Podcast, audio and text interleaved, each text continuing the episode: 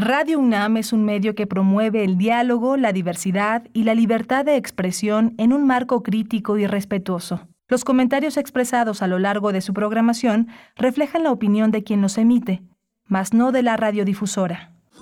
Radio UNAM presenta Primer Movimiento, El Mundo desde la Universidad.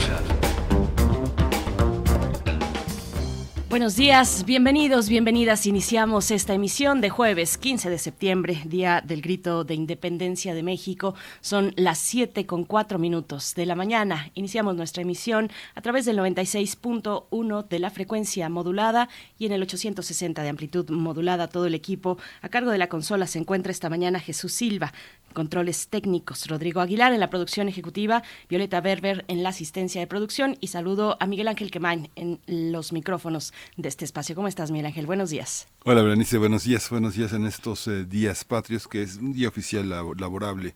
Mañana será un día de asueto para repensar todo lo que tiene que ver con esta celebración tan importante para todos los mexicanos y para el continente, porque México irradia ese espíritu de la independencia a gran parte del orbe. Eh, tenemos hoy para celebrar, para conmemorar estas fiestas patrias, el tema de la gastronomía, de la comida. Mucha gente está preparando desde el inicio de la semana un menú para celebrar esta noche con los suyos, para cantar, para llevar a su mesa solo también la música y la celebración. Vamos a tener a Rodrigo Llanes, un amigo, un colaborador habitual de Primer Movimiento, chef, historiador, universitario, director de la Escuela de Oficios Gastronómicos del Goloso Mestizo, que nos dice la historia de los platillos eh, con que celebramos las fiestas patrias. Es el tema que Rodrigo Llanes ha elegido para hablar esta mañana de todo lo que tiene que ver con nuestra mesa. Ojalá, ojalá abundante.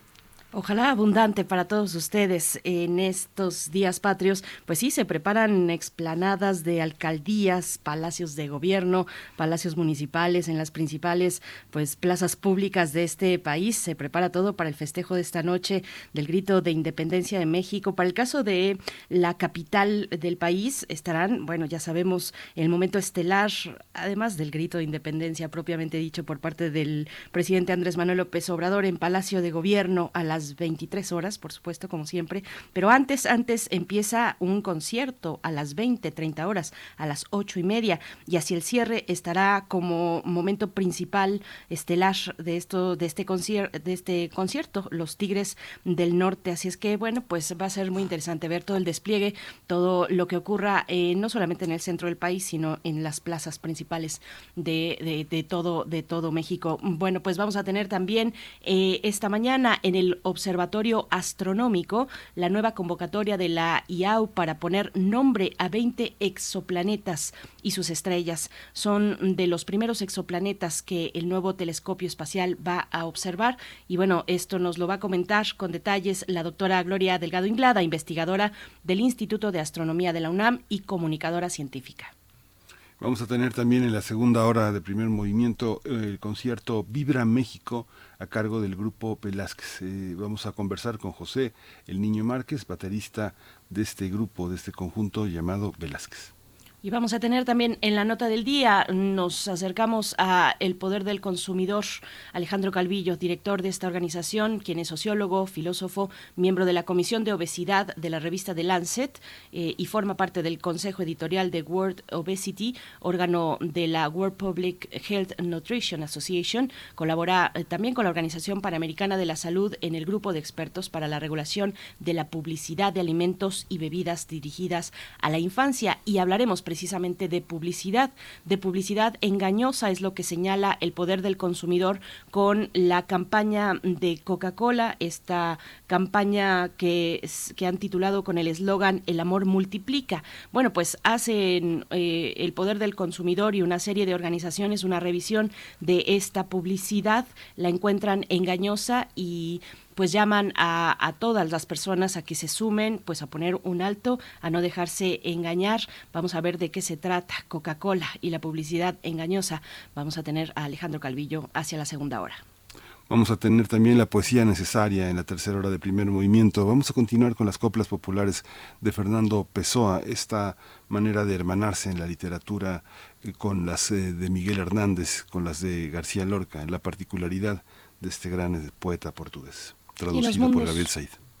Traducido por Gabriel Said, esa continuidad hacia el día de hoy y en los mundos posibles, hoy jueves de Mundos Posibles, con el doctor Alberto Betancourt, doctor en historia, profesor de la Facultad de Filosofía y Letras de la UNAM. Nos hablará, bueno, él retoma este anuncio del proyecto para una ley general de humanidades, ciencias y tecnologías eh, y lo, retoma en el ángulo del reconocimiento a médicas y parteras tradicionales. Se anunció hace unos días, el 6 de septiembre, en la conferencia matutina del presidente Andrés Manuel López Obrador, se anunció este proyecto, se anunció también que están diseñando una norma oficial mexicana para partería, eh, para reconocer la práctica de la partería, reconocer a estas mujeres y el papel que desempeñan en sus comunidades. Y bueno, un oficio ancestral ancestral, dijo así en esa conferencia el subsecretario de Salud Hugo López Gatel y nos trae una mirada al respecto el doctor Alberto Betancourt para esta mañana, el reconocimiento a médicas y parteras tradicionales en la Ley General de Humanidades, Ciencias y Tecnologías, una oportunidad decolonizadora, así lo titula Alberto Betancourt. Y vamos a concluir esta edición con derechos humanos, de la sección que tenemos todos los jueves. El tema de hoy es la militarización y el riesgo de su incremento donde las niñas y los niños se vean afectados. El tema lo desarrolla Alicia Vargas Ayala, que integra el Consejo Directivo de la Red por, Derechos de la Infancia en México, conocida como REDIM por sus siglas. También ella es representante de la Red por los Derechos de la Infancia en México, eh, la Red Latinoamericana Tejiendo Redes. Bueno, y en ese contexto, que no se nos escape mm, apuntar que el día de ayer Cámara de Diputados aprobó, aprobó extender la presencia del ejército en las calles realizando labores de seguridad pública hasta el año 2028, una reforma a la Constitución presentada por el Partido Revolucionario Institucional, por el PRI, que contó ayer en diputados con 335 votos a favor, 152 en contra y una abstención. Estoy revisando bien las cifras para no dar eh, ningún en falso, pero, pero sí, es, es de esa manera. Y bueno, se turnará al Senado de la República para que sea, pues ya sabemos, discutida y votada en esa Cámara, en la Cámara Alta. Pues bueno, nada más para no dejar de mencionar un momento muy importante también ayer en la Cámara de Diputados, varias horas de debate en torno a esta propuesta que termina siendo aprobada por diputados y pasa a senadores, Miguel Ángel. Pues bueno, Ahí, ahí, la cuestión, nosotros vamos con información sobre COVID-19, información de salud y también de la UNAM. COVID-19. Ante la pandemia, sigamos informados. Radio UNAM. La Secretaría de Salud informó que en las últimas 24 horas se registraron 26 nuevos decesos, por lo que el número de fallecimientos de la enfermedad por COVID-19 aumentó, este, eh, eh, aumentó esta, esta, este fin de semana. De acuerdo con el informe técnico ofrecido ayer por las autoridades sanitarias, en ese mismo periodo se registraron 2.942 nuevos contagios, por lo que los casos confirmados acumulados aumentaron a 7.065.764, mientras que los casos activos estimados a nivel nacional por Secretaría de Salud son 14.996. La Organización Mundial de la Salud afirmó que el mundo nunca ha estado en mejor posición para acabar con la pandemia de COVID-19. Tedros Adhanom, director de la OMS, hizo un llamado a las naciones a mantener esfuerzos contra el coronavirus, pues su final está cerca, dice. De acuerdo con cifras oficiales, la semana pasada el número de muertes semanales por COVID-19 cayó a su nivel más bajo desde marzo de 2020. Y en información de la UNAM, esta casa de estudios reconoció a 1.009 trabajadores administrativos con 25 y 50 años de servicio en esta casa de estudios. Al presidir la ceremonia en la que fueron entregados reconocimientos y medallas, el rector Enrique Graue Vigers dijo que los trabajadores de la UNAM son uno de los pilares más sólidos sobre los que descansa el andamiaje de sus funciones sustantivas, que son, como sabemos, la docencia, la investigación y la difusión de la cultura. Thank you.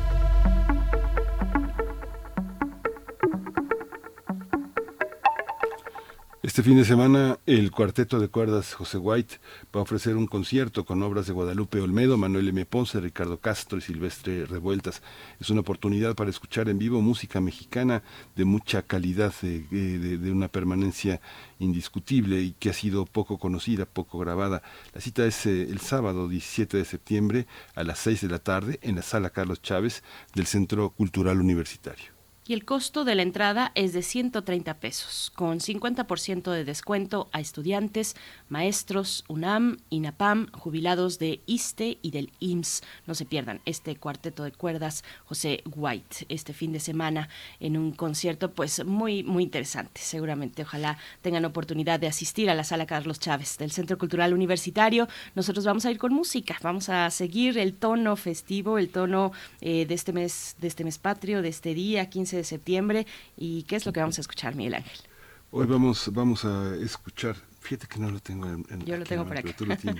Viva México. Se trata de Viva México a cargo de Antonio Aguilar.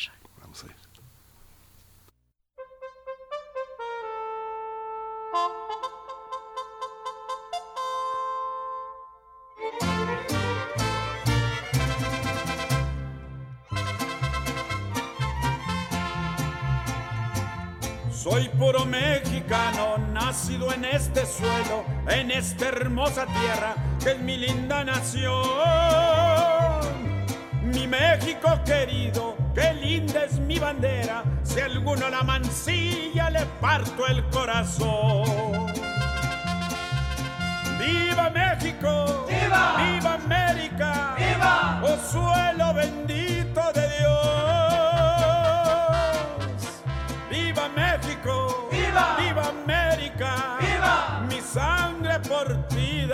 Yo.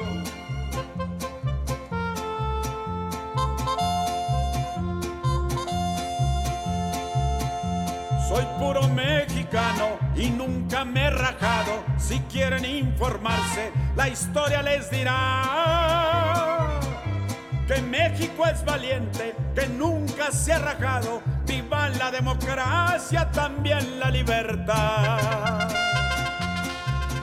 ¡Viva México! ¡Viva! ¡Viva América! ¡Viva! ¡Oh suelo bendito de Dios! ¡Viva México! ¡Viva! ¡Viva América! ¡Viva! Mi sangre por ti daré yo.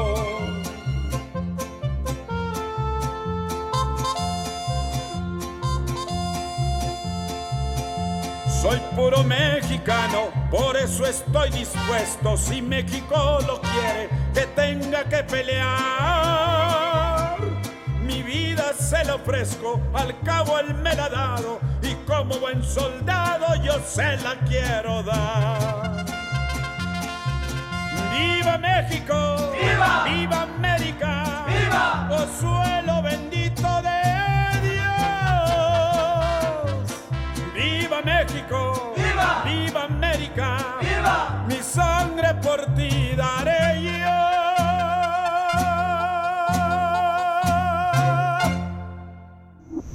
Primer movimiento. Hacemos comunidad en la sana distancia. Regresamos aquí. Eh, no tenemos todavía a Rodrigo ya, ya, ya tenemos por acá. Arráncate, Miguel Ángel. Ah, ok. Eh, tenemos eh, el chile en nogada, el pozole, los tamales y el mole son platillos clásicos de las fiestas patrias, pero ¿te has preguntado de dónde vienen? Algunos de ellos tienen origen en la cocina prehispánica, pero otros son mm, auténticamente del siglo XIX. Un platillo clásico, lo sabemos, es el chile en nogada. Su origen nos remonta a la consumación de la independencia de México. En septiembre de 1821, Agustín de Iturbide regresaba a Puebla tras firmar los tratados de Córdoba, de Córdoba con el virrey Juan O'Donoghue. Para celebrar, las monjas del convento de Santa Mónica prepararon un platillo especial que incluye los colores de la bandera del ejército trigarante, verde, blanco y rojo. Por eso utilizaron ingredientes de temporada como chile poblano, nueces y granada.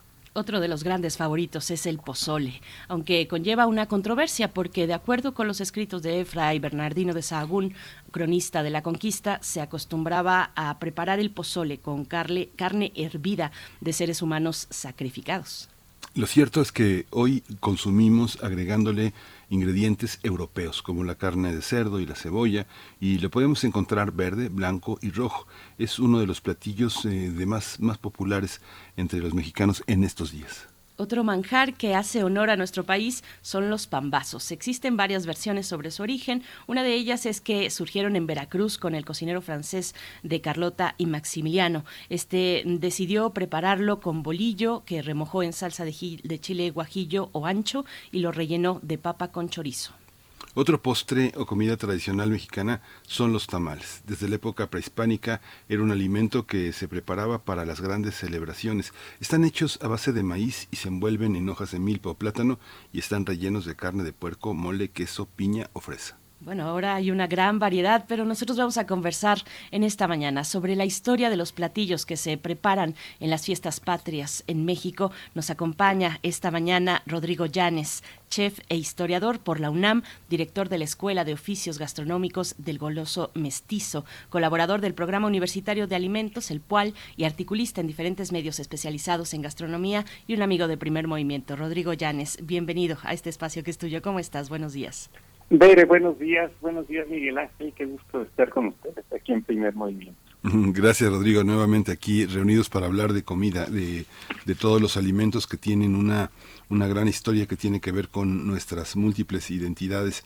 Una de ellas es esta, este festejo del 15 de septiembre. ¿Cómo, por, dónde, ¿Por dónde empezar? Una, una mesa, eh, eh, estas, estas mesas tienen un sentido de clase o es un territorio en el que todos los mexicanos, seamos quien seamos, eh, tenemos la oportunidad de degustar los mismos sabores? Eh, yo creo que es un poquito de las dos cosas. Y la, pregunta es muy interesante porque si nos ponemos a pensar en los ingredientes que lleva, por ejemplo, el chile en nogada, pues nos damos cuenta que son, eh, primero, unos ingredientes que solo vamos a encontrar frescos y deliciosos en esta época del año.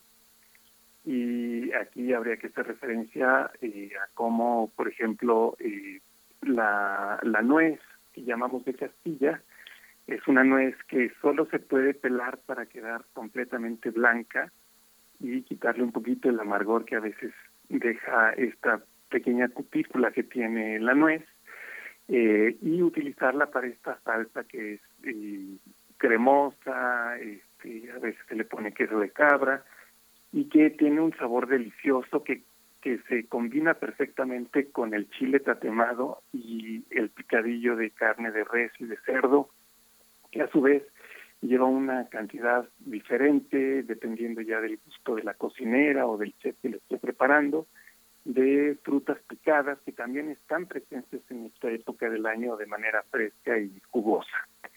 Entonces, eh, yo eh, cada vez que reflexiono sobre el Chile Nogada y esta historia un poco eh, mitificada que tenemos alrededor de, cómo se creó para celebrar la entrada del ejército trigarante y que además coincidía con el cumpleaños de Turbide, eh, me doy cuenta que hay un poco esta idea de que una preparación tan especial que nos gusta a todos los mexicanos, está ligada profundamente con la historia y con un momento de concordia, de pacificación, y en donde, digamos, los dos bandos de la independencia eh, por fin se ponen de acuerdo para lograr esa hazaña que fue eh, lograr esta este país propio. Eh, yo lo que veo es que estos ingredientes pues primero, eh, no son accesibles muchas veces para todas las mesas eh, del país y eh, además lleva un trabajo especial el pelar las nueces, el tenerlas frescas en, esta temporada. Y lo que vemos es que hay otros platillos que van acompañando a, a este principal, que ya nos remite un poco a esta cocina popular eh, tan deliciosa y que sí nos convoca a todos los mexicanos, ¿no? Entonces vemos todas las especialidades que se hacen con la masa de maíz para las salutitas, eh, los sopes y todos estos antojitos que se elaboran con pasta de maíz, y con extamal, que es deliciosa, que es accesible para todos y que además eh, ahí vemos un poco la, la golosidad y la creatividad de todas las personas que se dedican a hacer garnacha y antojito para deleitar a todos y que eso combine con otras recetas y hacer más sustanciosa la comida y que nadie se quede fuera de este espejo. Rodrigo Llanes, pues todo, todo suma para tener un platillo de primera, aunque cada vez mm, vemos más oferta de chiles en nogada, por ejemplo, que se presenta durante todo el año. Tenemos chiles de nogada eh, todo el año. Y pues uno se pregunta cómo le hacen, cómo le hacen con, con la granada, por ejemplo, ¿no? Eh, pero bueno, eh, si quieres comentar algo al respecto y, decir, bueno, ¿qué, ¿qué, nos dicen estos platillos tradicionales de nuestra propia historia? Por ejemplo, el mito del pozole que mencionábamos en la introducción, eh, este mito de que en la época precolombina el pozole incluía carne humana. ¿Qué nos dicen estos platillos de nosotros mismos, de nuestra historia?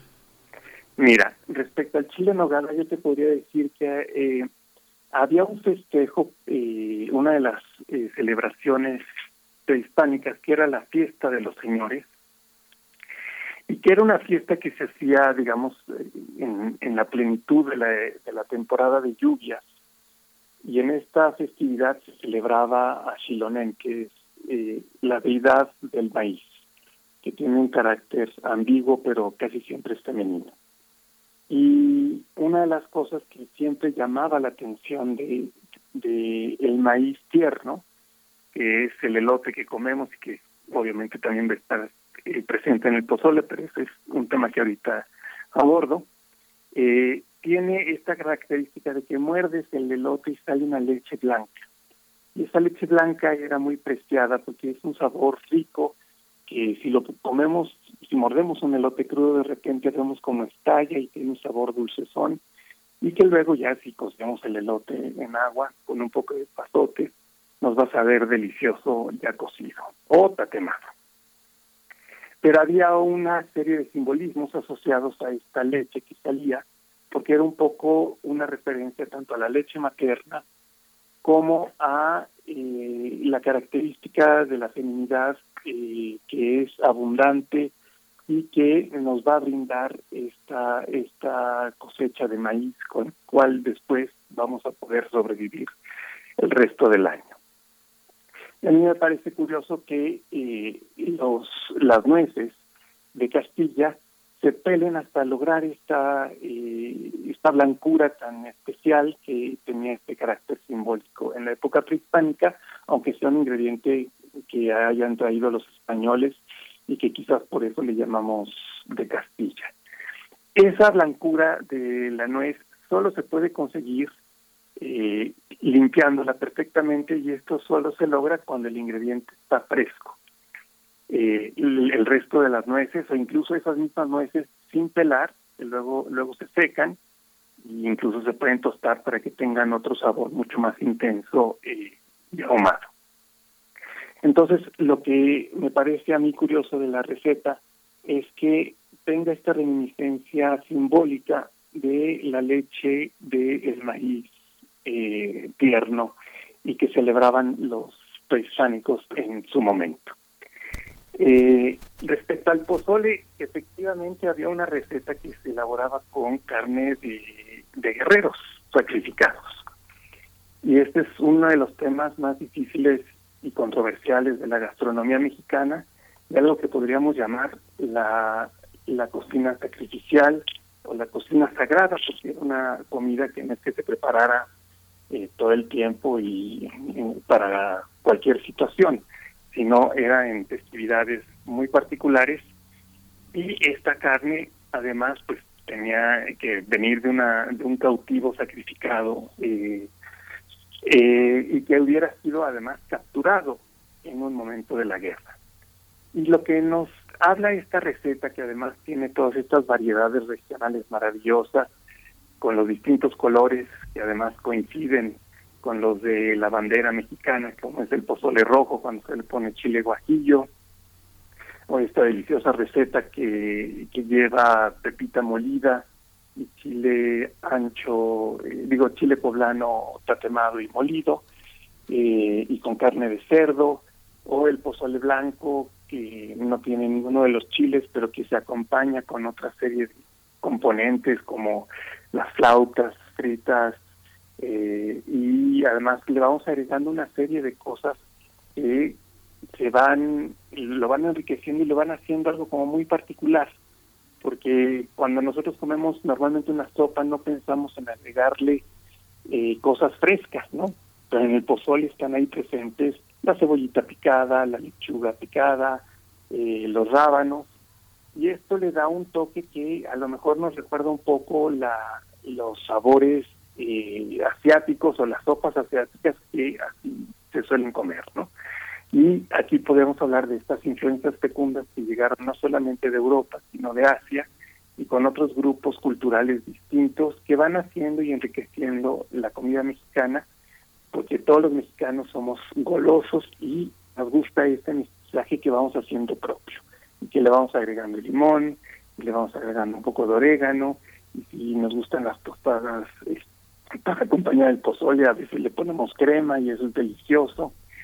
Y eh, la, la capacidad de incorporar ingredientes regionales que van haciendo suculentas estas sopas deliciosas, como puede ser el pescado en las zonas costeras, este, pero también la carne de cerdo y a veces le ponen carne de res o he visto que se hace también con setas para hacerlo vegetariano ya en estos tiempos. Entonces vamos viendo cómo los ingredientes se utilizan en este juego de creaciones y recreaciones maravillosas que tenemos siempre presentes en la cocina mexicana. Este, incluso ya si revisamos un poco a profundidad esta cuestión de la carne humana, pues lo que sucede es que esta eh, cocción prolongada que tiene la carne en, un caldo la va haciendo suave y suculenta. Incluso este, las crónicas de, finales del siglo XVI refieren que eh, muchas veces los indígenas incluso podían decir que ciertas carnes de animales eh, se parecían a la carne que habían probado en algún momento de, guerreros sacrificados y decían que por ejemplo la carne de cerdo era como sabía la carne de los de los españoles que, que, que llegaron a ser cautivos y que se que se comieron en este pozole.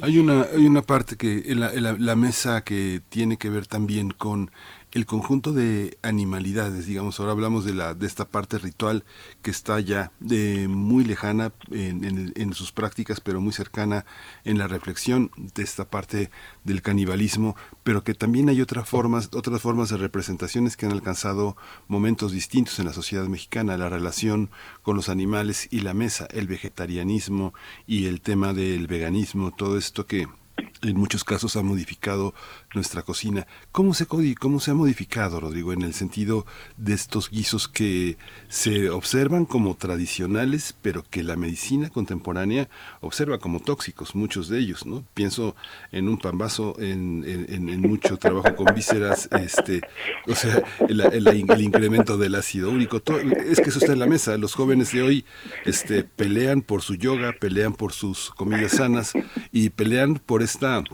representación tan obscena de la crueldad y el dolor animal.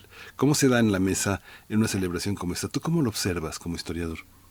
Mira, yo lo que observo en, en, la cocina mexicana es son dos vertientes. Una que yo le llamo la cocina del pueblo del sol y que tiene que ver con este calendario ritual que tiene alimentos que se preparan para estas festividades. Desde luego las fiestas patrias están incluidas dentro de esta cocina del pueblo del sol, eh, pero también está el Día de Muertos, están las fiestas de los San Migueles para justamente levantar las cosechas de maíz y que están los elotes frescos, están platillos como el mole que nos acompañan en todos los todas las fiestas de ritual de paso como eh, los nacimientos, los bautizos, como las bodas, incluso los funerales.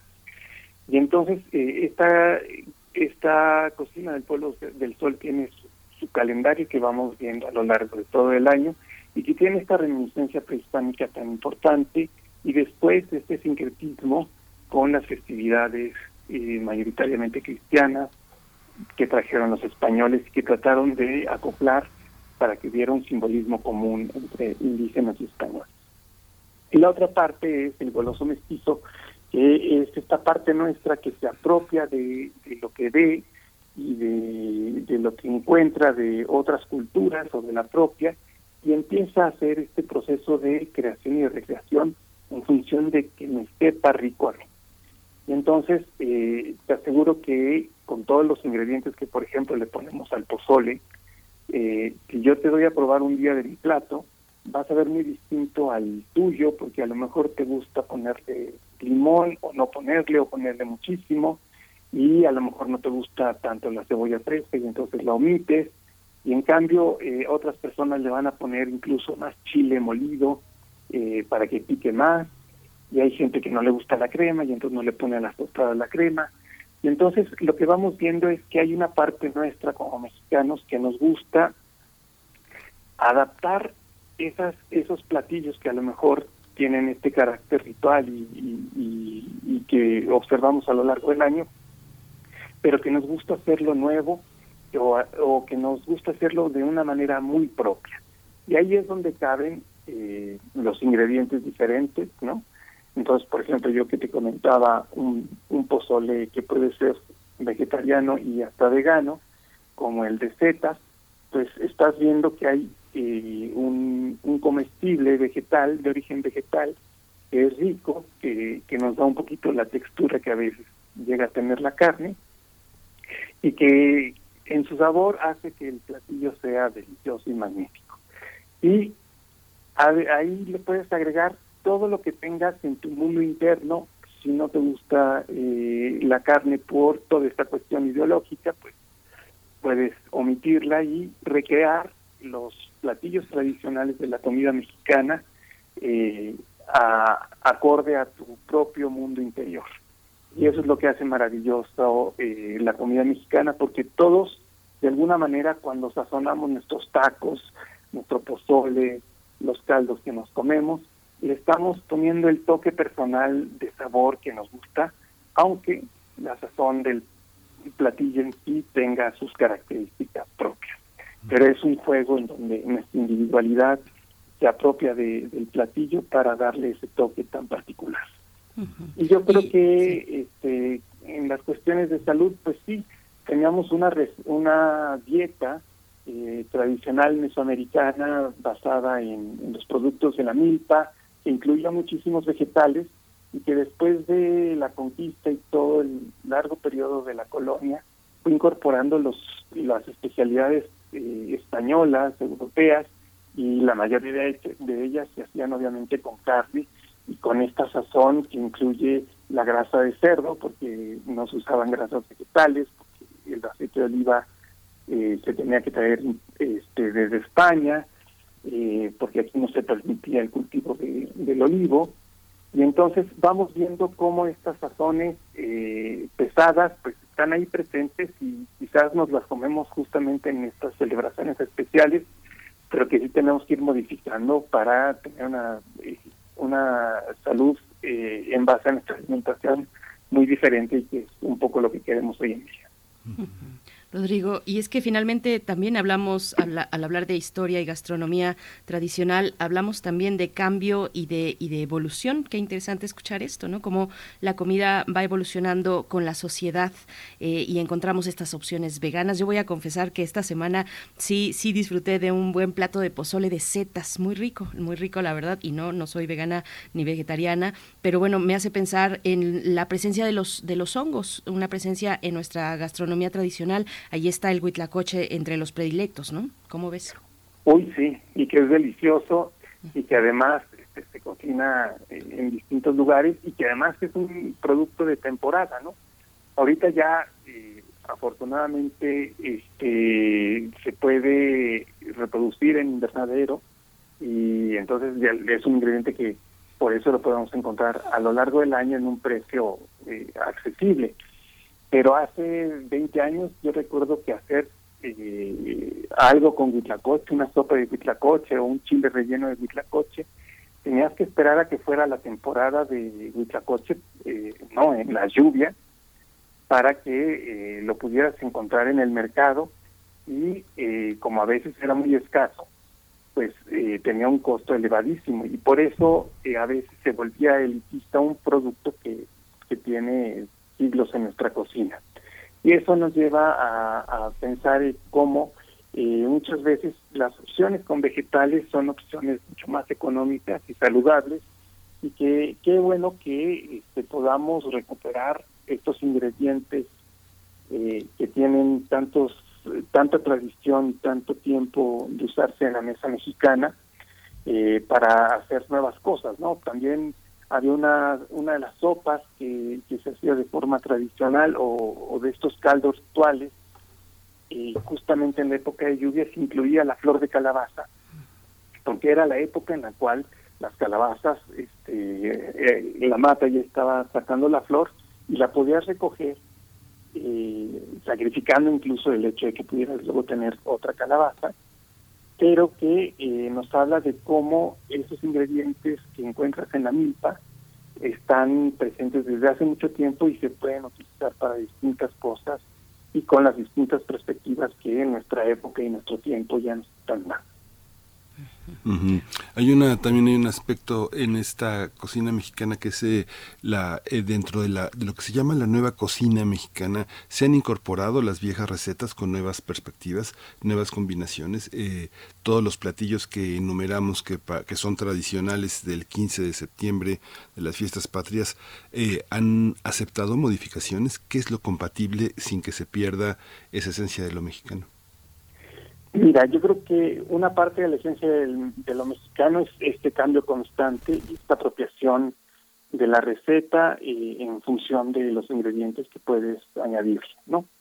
Entonces, en ese sentido, eh, justamente el agregarle los hongos al pozole eh, o a lo mejor le puedes agregar mariscos que pueden llegar de una zona del litoral mexicano eh, que no sea eh, la zona de nada más del Golfo y entonces este pues, le das un toque sofisticado y especial.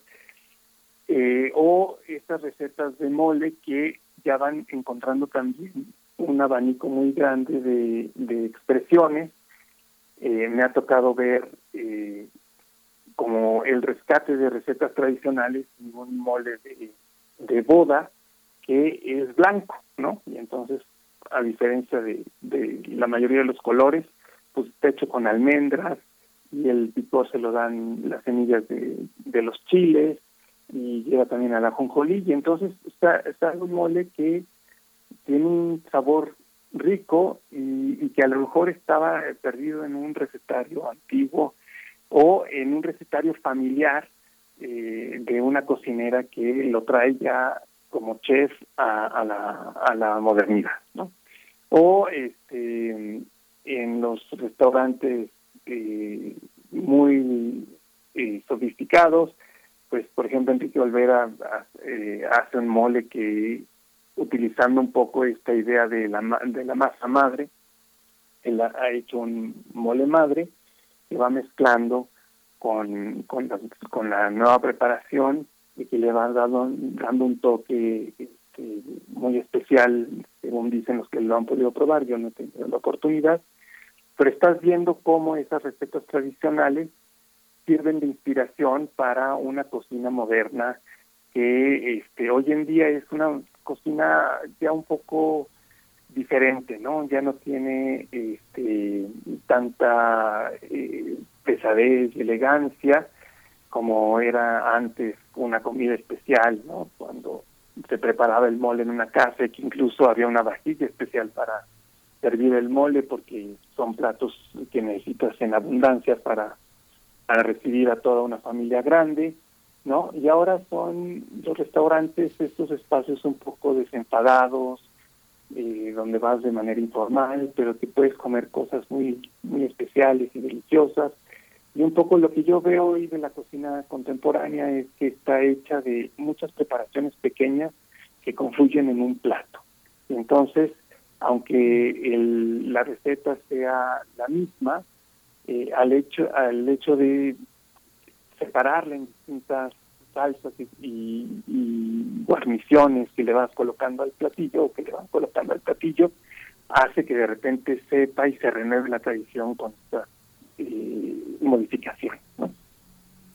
Qué, interesante esto que apuntas, Rodrigo Llanes. Bueno, se nos ha acabado el tiempo, pero, pero pienso también en la cocina de, todos los días, en nuestra cocina, como poco a poco pues es más complicado realizar estos grandes guisos si nos vamos como por porciones, esto que dices, estos platos eh, que llevan preparaciones por separado y ya se juntan en uno solo. Se nos ha acabado el tiempo, Rodrigo. Te agradecemos como siempre. Invitamos también a la audiencia que se acerque a este repositorio que tienes en Noticonquista con una serie de entregas de temas diversos que aborda en torno a, la historia de México y a la gastronomía. Está el proyecto de los 30, de, los 300 platos de Moctezuma y bueno, ahí está esta invitación para que, para que sigan el trabajo, las reflexiones que realizas en distintos espacios, en este caso también en, la UNAM. Rodrigo Llanes, muchas gracias.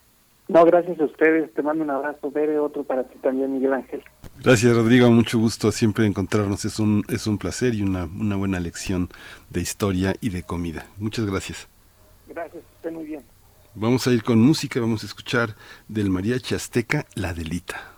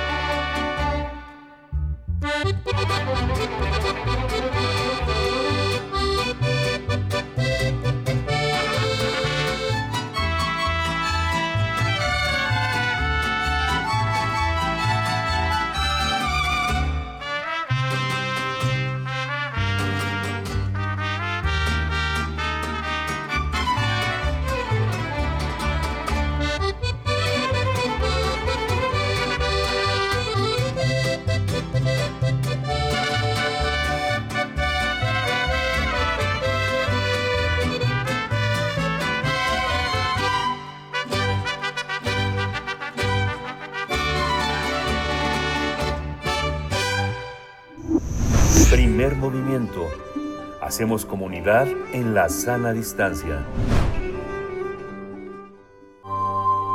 Del brazo de Orión al universo. Observatorio Astronómico. Esta mañana de jueves damos la bienvenida a la doctora Gloria Delgado Inglada, investigadora del Instituto de Astronomía de la UNAM, comunicadora científica, para hablar de la nueva convocatoria de la, de la IAU, la Unión Internacional Astronómica, para poner nombre a 20 exoplanetas y sus estrellas. Doctora Gloria Delgado Inglada, como siempre, bienvenida. Te saludamos Miguel Ángel Quemain y Berenice Camacho. ¿Cómo estás? Muy buenos días a todos qué, qué bien estar en un día tan festivo y tan especial. Bienvenida, Gloria. Buenos días. Buenos días, eh, Gloria. Cuéntanos, por favor.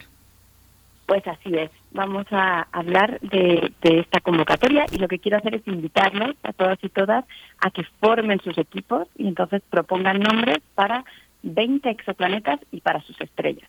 Como ya mencionaron, es una convocatoria de la IAU, y antes de hablar de la convocatoria en sí, pues voy a hablar brevemente de, qué es esto, ¿no? De la IAU, pues es, como ya mencionaste, Berenice, la Unión Astronómica Internacional, que fue creada en 1919 y tiene varios objetivos, varias misiones.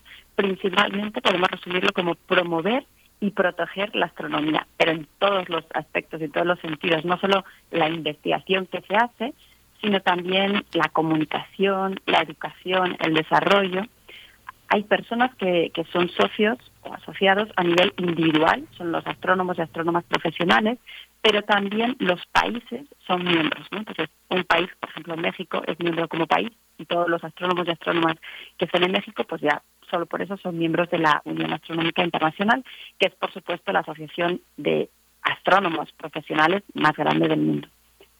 Y, hay diferentes grupos de trabajo según pues el campo de investigación o el aspecto que te pueda interesar, como por ejemplo hay un grupo de educación, hay un grupo que, estudia la historia de la astronomía, la, la, oficina principal del secretariado está en París, en Francia, y ahí se cargan un poco del día a día, pero la asamblea general formada por todos los asociados es donde se deciden las, las cosas y se, y se piensa hacia dónde hay que dirigir o qué líneas se van a seguir, ¿no?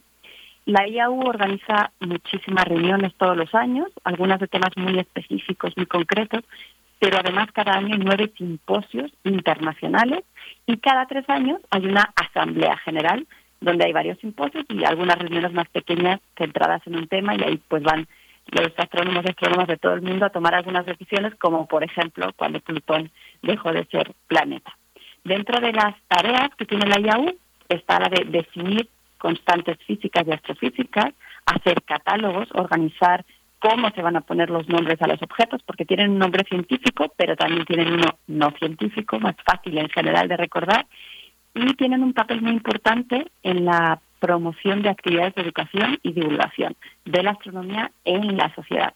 De hecho, hay varias oficinas que tienen objetivos muy específicos. Hay una oficina de jóvenes astrónomos, hay una oficina para el desarrollo de la astronomía, hay una oficina para la divulgación de la astronomía, para, otra para la educación de la astronomía y cada una de estas oficinas tiene nodos en diferentes países. Bueno, pues una de estas, la de divulgación, es la que está organizando este concurso, eh, ha lanzado esta convocatoria que se llama Name ExoWorld 2022 que en realidad no es la primera vez que, que se abre una convocatoria así, la primera fue en 2015 y ahí fue esta primera competición para que la gente pusiera nombre a 14 estrellas y sus 31 exoplanetas que las orbitan. Entonces se recibieron medio millón de votos de 182 países. Y los nombres ganadores pues venían, por supuesto, de Asia, de África, de Europa, de América, de todos lados. Y por recordar algún caso curioso, en España se envió y ganó la propuesta de Cervantes para la estrella y después para los exoplanetas, que en este caso eran cuatro, Sancho, Rocinante, Dulcinea y Quijote. Y después de esta de 2015, en 2019, se volvió a realizar un concurso, pero ahora se organizó de manera diferente. En cada país hubo un comité que organizó el concurso. De hecho, el procedimiento lo decidía este comité nacional, no en todos lados fue igual. Y ahí se nombraron sistemas que tenían una estrella, una sola estrella y un solo exoplaneta o al menos que se conocieran, ¿no? Quizás en la realidad eran varias estrellas y varios exoplanetas, pero que se supieran solo era uno y uno. Y en México, por ejemplo, eh, ganó para la estrella el nombre Axolotl, por el ajolote, y para el exoplaneta Xolotl, que es animales náhuatl y que además está asociado a, Venus. Seguramente algunos recordarán porque a nivel nacional se, se lanzó en las redes eh, para que la gente participara mucho, ¿no? Entonces ahora estamos ya en 2022 y ya se abrió el mes pasado la nueva edición y hay algunas modificaciones. En este caso, la manera de participar es creando grupos, equipos y colaboraciones. Y de hecho, en cada equipo debe haber profesores, estudiantes, astrónomos profesionales, aficionados y serán encargados, como digo, cada equipo de poner nombre a un exoplaneta y a una estrella. Pero debe haber al menos un representante de cada uno de estos grupos, ¿no? Entonces es interesante que debe haber un astrónomo o astrónoma profesional, alguien aficionado y también profesores y estudiantes. En total son 20 sistemas de exoplaneta más estrella que han sido seleccionados y, como eh, se mencionaba, son objetivos del, del, telescopio espacial James Webb, es decir, serán de los primeros exoplanetas que van a ser observados, entonces si quiere que ya tengan su nombre no científico. Cada equipo debe además organizar una actividad para la comunidad. Por ejemplo, dar una conferencia sobre exoplanetas o hacer una gincana, un concurso, en fin, debe haber una actividad eh, asociada a esta propuesta. Y cada equipo puede enviar solamente una propuesta que debe incluir eh, un texto que debe ser en inglés, un video que debe ser en el idioma de cada país y después un reporte sobre la actividad que ya se realizó. La fecha límite para que anoten es el 11 de noviembre y ya está disponible en Internet la lista de exoplanetas y estrellas que se van a nombrar. Ahí pueden ver más o menos dónde están ubicados en el cielo, por si, por ejemplo, quisieran relacionarlo con la constelación en la que están o, algo así, ¿no? Y si, de hecho, sugieren que cada propuesta vaya asociada a un exoplaneta y una estrella en particular. Si se hace en general, yo envío esta propuesta y sirve para cualquiera de los 20, pues dicen que eso ya te va a poner en desventaja con los demás equipos, ¿no? Y algo interesante es que puede haber en un mismo equipo personas de diferentes países, porque a lo mejor, pues no sé, no encuentran un astrónomo o astrónoma aficionado en su país y buscan en otro lugar, eso se puede, pero cada equipo representa a un país, entonces entre todos deben llegar a un acuerdo de a qué país van a, representar. Entonces, esto será la fase 1 donde se envía la propuesta y después el Comité Nacional de Divulgación va a seleccionar una sola propuesta, que en la última fase, la tercera, ya eh, pues un comité, digamos, de toda la IAU con otras personas, pues harán la selección de los nombres finales teniendo en cuenta que por supuesto se han seguido todas las reglas y que lo y, al final pues esos serán los nombres oficiales. Entonces un poco sobre las reglas, bueno pues deben ser nombres que, que, que deben ser cosas o lugares que tengan un significado cultural, histórico, geográfico y que merezcan de alguna manera ser asignados a un objeto celeste. No pueden ser nombres inventados, pueden tener que ver con, con temas celestes, astronómicos, pero no es necesariamente así y se deben dar siempre dos, como digo, uno para la estrella, otro para el exoplaneta. Se invita eh, mucho a que los nombres sean en lenguas indígenas y si es así, pues debe haber alguien dentro del equipo que, que pueda pues, respaldar ¿no? Eh, esta propuesta. Y como los nombres deben ser en pareja, pues también se sugiere que estén asociados de alguna manera y de hecho hay que explicar esta relación. No se van a aceptar nombres de personas reales, vivas o muertas, nombres que ya se están utilizando para objetos celestes, como decía, no palabras inventadas, no nombres que estén protegidos y no nombres que se puedan asociar a política, religión, ejército, eh, tampoco al grupo mismo que lo propone, no nombres de mascotas, no acrónimos y que no contengan ni números ni símbolos raros. Entonces, bueno, las reglas son más o menos claras y al final los resultados, los finales finales, los nombres oficiales los vamos a conocer en marzo de 2023. Entonces, como decía, la primera etapa es formar su equipo y tener una propuesta para el 11 de noviembre. Y ya para terminar, solo quería recordarles que estamos hablando de exoplanetas y de sus estrellas, pero bueno, ¿qué es un exoplaneta? no? Porque se está hablando, de hecho en esta campaña se habla de exomundos, lo están usando en este caso para referirse tanto al exoplaneta como a su estrella, ¿no? Pero los exoplanetas pues no son más que planetas como los nuestros, como Júpiter, como la Tierra, como Venus, pero que están orbitando una estrella que no es nuestro Sol. Entonces, planetas son solo los de nuestro sistema solar. Cualquier otro planeta del universo que está fuera de nuestro sistema solar le llamamos exoplaneta. Entonces, en este eh, concurso, pues se van a poner nombres a planetas parecidos a los nuestros, pero que están fuera de nuestro sistema solar.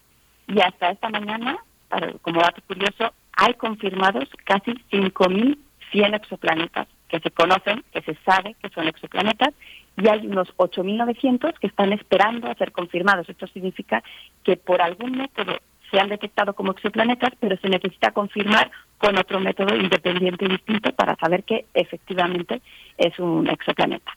Y bueno, cualquier duda, cualquier ayuda que necesiten, en particular en el caso de mexicanos y mexicanas, pues eh, está el, nodo de México de, la IAU en relación a divulgación y la coordinadora nacional es Patricia Hernández Reséndiz.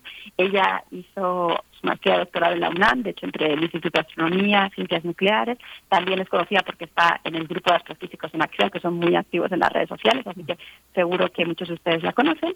Pueden buscar la página de la IAU donde están estos nodos y encontrar los datos de ella, su correo y cómo, cómo dirigirse si tienen cualquier pregunta. Así que, bueno, pues yo desde aquí los animo a todos a que vayan buscando su equipo o se integren alguno y pensemos en posibles nombres para estos exomundos que están por allá afuera.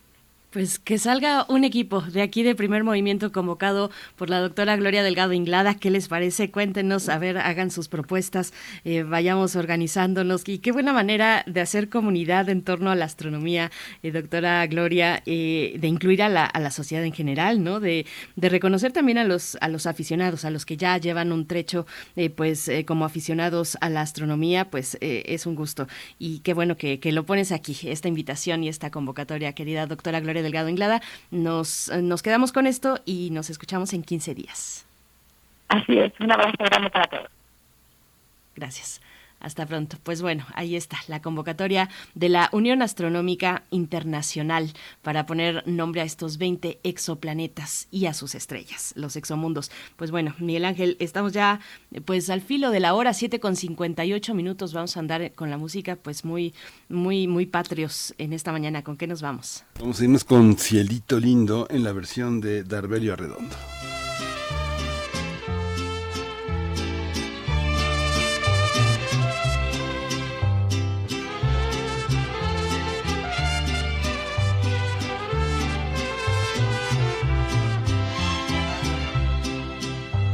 De la Sierra Morena, cielito lindo, vienen bajando. Un par de ojitos negros, cielito lindo, de contrabando. De la Sierra Morena, cielito lindo, vienen bajando un par de ojitos negros, cielito lindo de contrabando.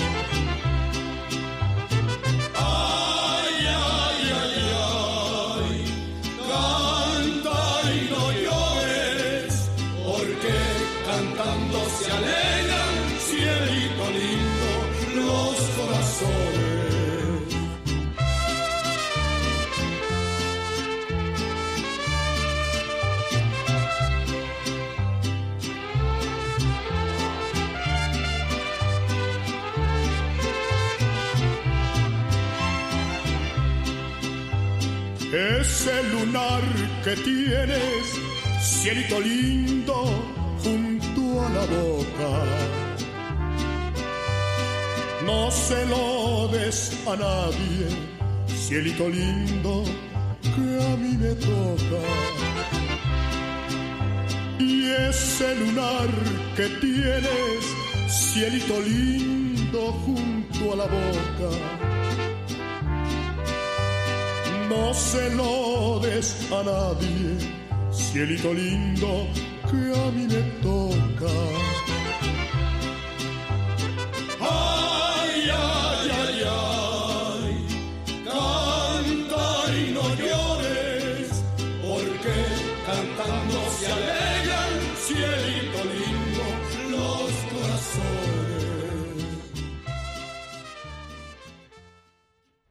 Síguenos en redes sociales. Encuéntranos en Facebook como Primer Movimiento y en Twitter como arroba PMovimiento. Hagamos comunidad.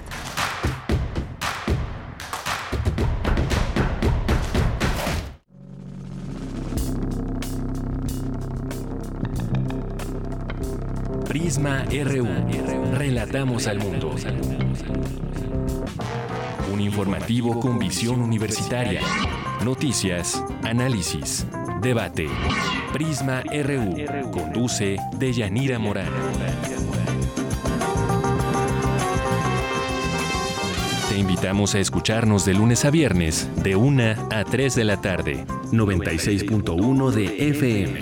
Radio UNAM. Experiencia sonora.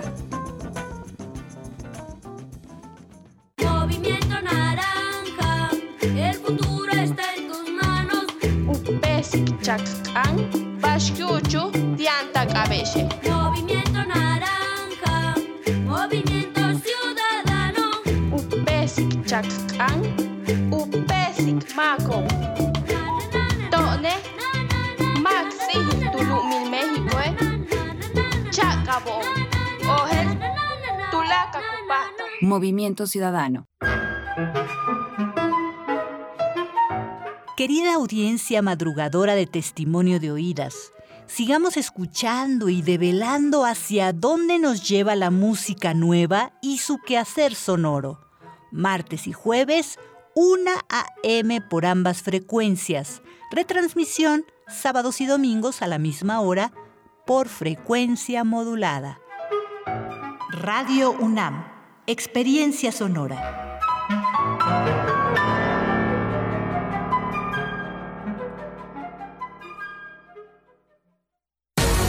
Lo social, lo político, lo económico, lo cultural, son fenómenos que nos competen a todas y a todos. Nada debe sernos impuesto, porque tenemos una voz, una opinión, tenemos derecho a debate. Analiza lo que sucede en la sociedad en compañía de universitarios, juristas, especialistas y activistas. Con Diego Guerrero, los martes a las 16 horas por Radio UNAM. Experiencia Sonora. Encuentra la música de primer movimiento día a día en el Spotify de Radio UNAM y agréganos a tus favoritos.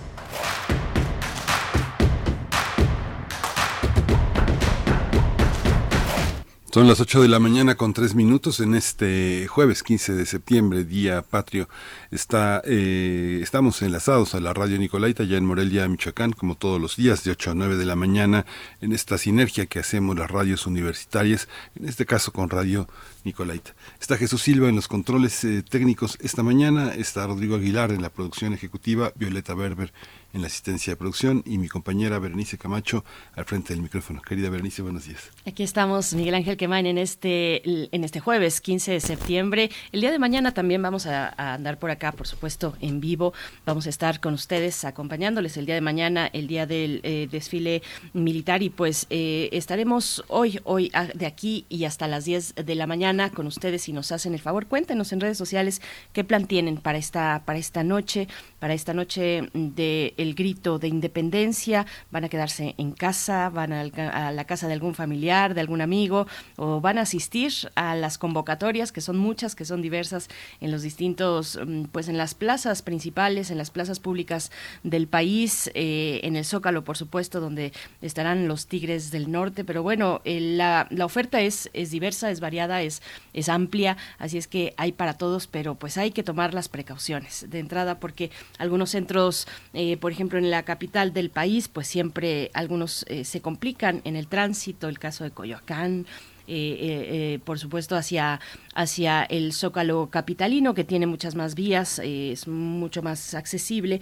pero, pero que siempre, siempre es importante tomar en consideración estas cuestiones del, del tránsito que se complica en días de, festejo, Miguel Ángel. Sí, y, y, bueno, es un día festivo el día viernes, pero bueno, aquí vamos a estar con un menú siempre interesante, esperando los recalentados, no, eso no, ¿verdad? No, recalentados no recibimos, ¿no?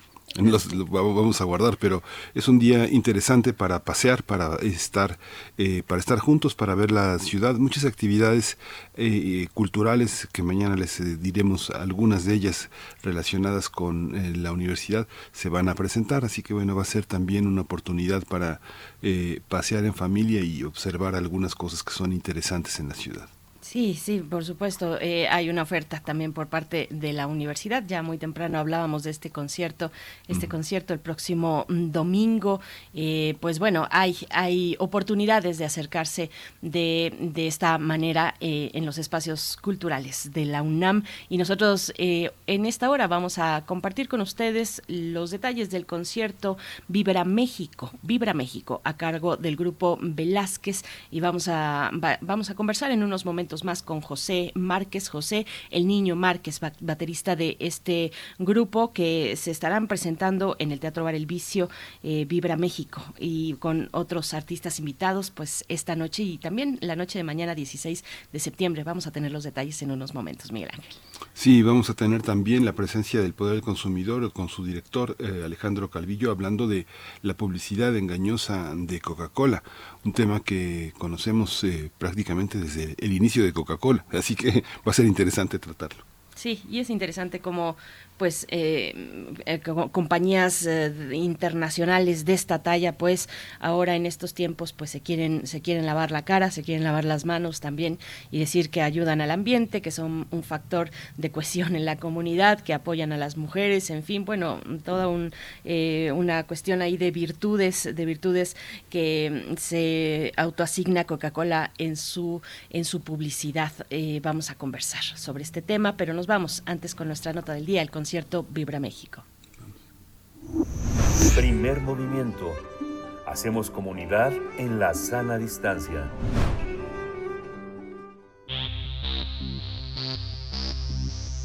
de festivales, ferias y más.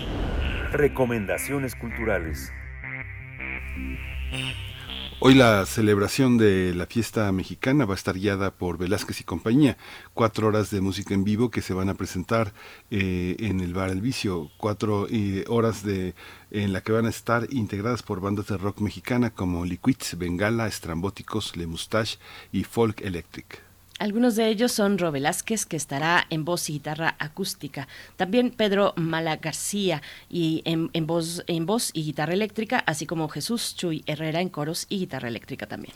Hay invitados también, eh, están invitados Leo Añorbe, quien va a tocar el bajo acústico y también estará en coros otro músico que es José el Niño Márquez en la batería, percusión y coros y una invitada de gala que es la cantante Abril Vázquez. Además, en el Vibra México, Fiesta Mexicana, estará Nicoleta Spinelli, una cantante de ascendencia mexicana y brasileña que cautiva al público con su gran talento musical.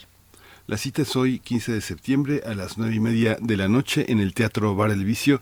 Ese bar está en Coyoacán y bueno, vamos a conversar sobre este concierto que va a ofrecer esta agrupación conformada por miembros de distintas bandas de rock mexicanas. Y hoy está con nosotros José El Niño Márquez, es baterista del grupo Velázquez. Bienvenido, eh, José. Buenos días. Hola, buenos días. Muchísimas gracias por la invitación. Es un gusto estar aquí con ustedes. Gracias, Gracias José. Bienvenido. Pues eh, cuéntanos ya todo alistándose para esta noche y también entiendo, y si no corrígeme, el día de mañana, eh, pero bueno, por lo menos esta noche con este concierto que reúne a miembros de distintas bandas del rock mexicano, como hemos como hemos compartido en la introducción. ¿De qué va? ¿De qué va este concierto, José? Sí, pues estamos muy emocionados, estamos muy felices de regresar a las canchas eh, este concierto es una celebración a esta gran patria que tenemos. Eh, estamos muy felices de, de, de echar Rock con toda la gente que va a estar con nosotros. Súper felices de que estén Abril y Nicoleta a un lado compartiendo escenario con nosotros. Y, y bueno, los esperamos a todos. Va a ser una excelente, excelente fiesta. ¿Cómo aglutinar tantos, tantas eh, visiones de, del rock en un concierto tan largo, a lo largo de cuatro horas?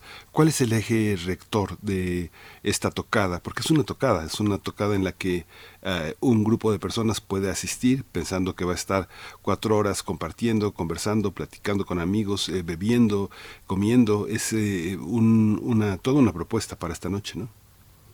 Sí, claro, es tal cual una, una fiestota ahí en el Teatro Bar El Vicio, que está en Coyoacán, Madrid 13.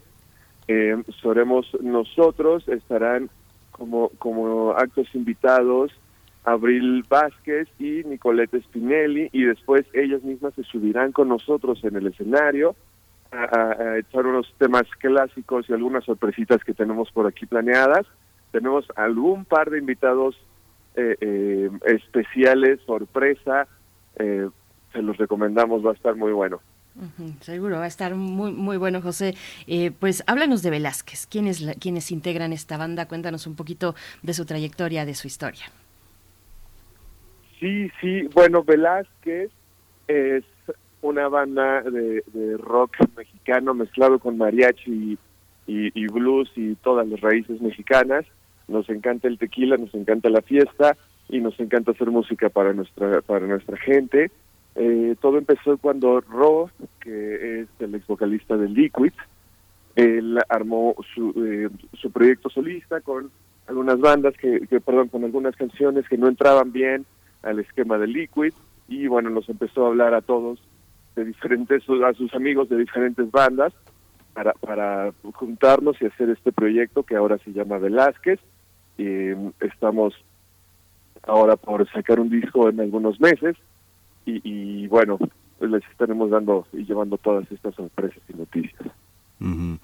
Hay una, hay una parte en el rock eh, mexicano que se mantiene firme porque hay grandes escuchas de este, de este género y la posibilidad de darle la vuelta a muchas cosas, de reinterpretar, de hacer nuevas lecturas, pues siempre está a la mano. Sin embargo, bueno, es un ejercicio difícil, pero las bandas siempre están, siempre están los músicos y grandes músicos, grandes, eh, grandes escuchas. ¿Cómo, cómo, a, a, qué darle la vuelta? Este proyecto de un nuevo disco, José, ¿cómo, cómo está estructurado? ¿Qué leen, qué leen de la música rock que han escuchado, que han vivido en otras bandas? ¿Cómo se, cómo se reorganiza un proyecto como este? Bueno, pues ahora eh, el mercado es un poco un poco raro, el, el, rock ya no es el dominante, ahora tenemos otro tipo de cosas que están ahí arriba y es por eso que nosotros estamos también haciendo material nuevo. Eh, Abril Vázquez está en el disco nuevo, ayudándonos también echando unos, unos coros, entonces también estamos agarrándonos de, de, de, con nuevas generaciones y entendiendo un poco que la música cambia y que incluso el mismo rock ha ido cambiando y está bien ir con los tiempos, está bien eh, evolucionar junto con toda la música y, y, nosotros crear dentro de nuestra perspectiva un enfoque fresco a nuestra música, dando, dando un poco de paso a que estas nuevas generaciones y a que esta nueva música también permee en el rock mexicano. Uh. Y para esta noche, José, eh, para esta noche, ¿qué, ¿qué, es lo que tienen pensado? Cuéntanos un poquito del, pues, del repertorio que van a presentar. Son cuatro horas de concierto, no es poca cosa, y son varios músicos eh, que estarán en el escenario. ¿Qué vamos a escuchar? Vamos a escuchar fusiones de, de música tradicional y géneros más contemporáneos. Un poquito por dónde va, cuéntanos. Bueno, pues les platico. Um, dentro de todo nuestro show, eh, estamos muy enfocados a darle la, el mejor momento a nuestro público. Hay algunas sorpresitas de música tradicional, algunos covers de otro par de bandas famosillas que son amigos nuestros. Tal vez se suba alguno de nuestros amigos a cantar en alguna de esas canciones. Va a estar muy divertido. Eh, y bueno, eh, son no son cuatro horas corridas de show, show de Abril Vázquez, show de Abril, de, perdón, de Nicoleta Spinelli, y después ya tenemos un show de Velázquez, el nuestro será como de dos horas. En total son como tres horas de música, pero cuatro horas entre entre todo el holgorio y la fiesta y las sorpresas y los dulces y tequila y pambazo. Y todo lo que tiene que correr. Uh -huh. Así es.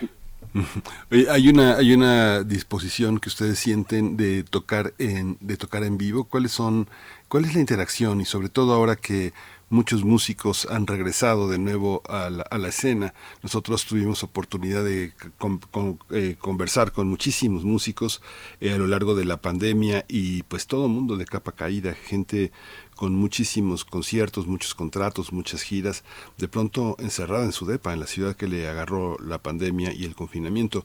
¿Cómo, cómo se siente este regreso entre los propios músicos, los ensayos? ¿Cómo están, están, están, están calientes los dedos para tocar la guitarra, los teclados? Está, ¿Cómo están? Híjole, estamos, pero que quemamos y mordemos y rompemos cuerdas. uh -huh. eh, antes de la pandemia nosotros estábamos muy activos. Eh, los últimos tres años antes de la pandemia estuvimos de gira en Europa los tres años. Eh, teníamos ya planeada una gira en Europa para justo el año de la pandemia y bueno, ya sabemos cómo es el desenlace de todo esto. Eh, afortunadamente estamos con salud, estamos con nuestros amigos tocando y sí, o sea, la verdad es que fue un, un, momento bastante difícil, un par de años muy complejos, pero afortunadamente hemos salido adelante y nosotros como banda somos mágicos en vivo en cuanto a nuestra nuestra química, en cuanto a nuestra felicidad, es algo que es que es increíble, nos da muchísimo gusto compartir eso con toda nuestra gente. Eh, eh, y sí, estamos más que felices, más que listos y, y más más emocionados que nunca de hacer un gran show y que más, que mejor que sea en el cumpleaños de la nación.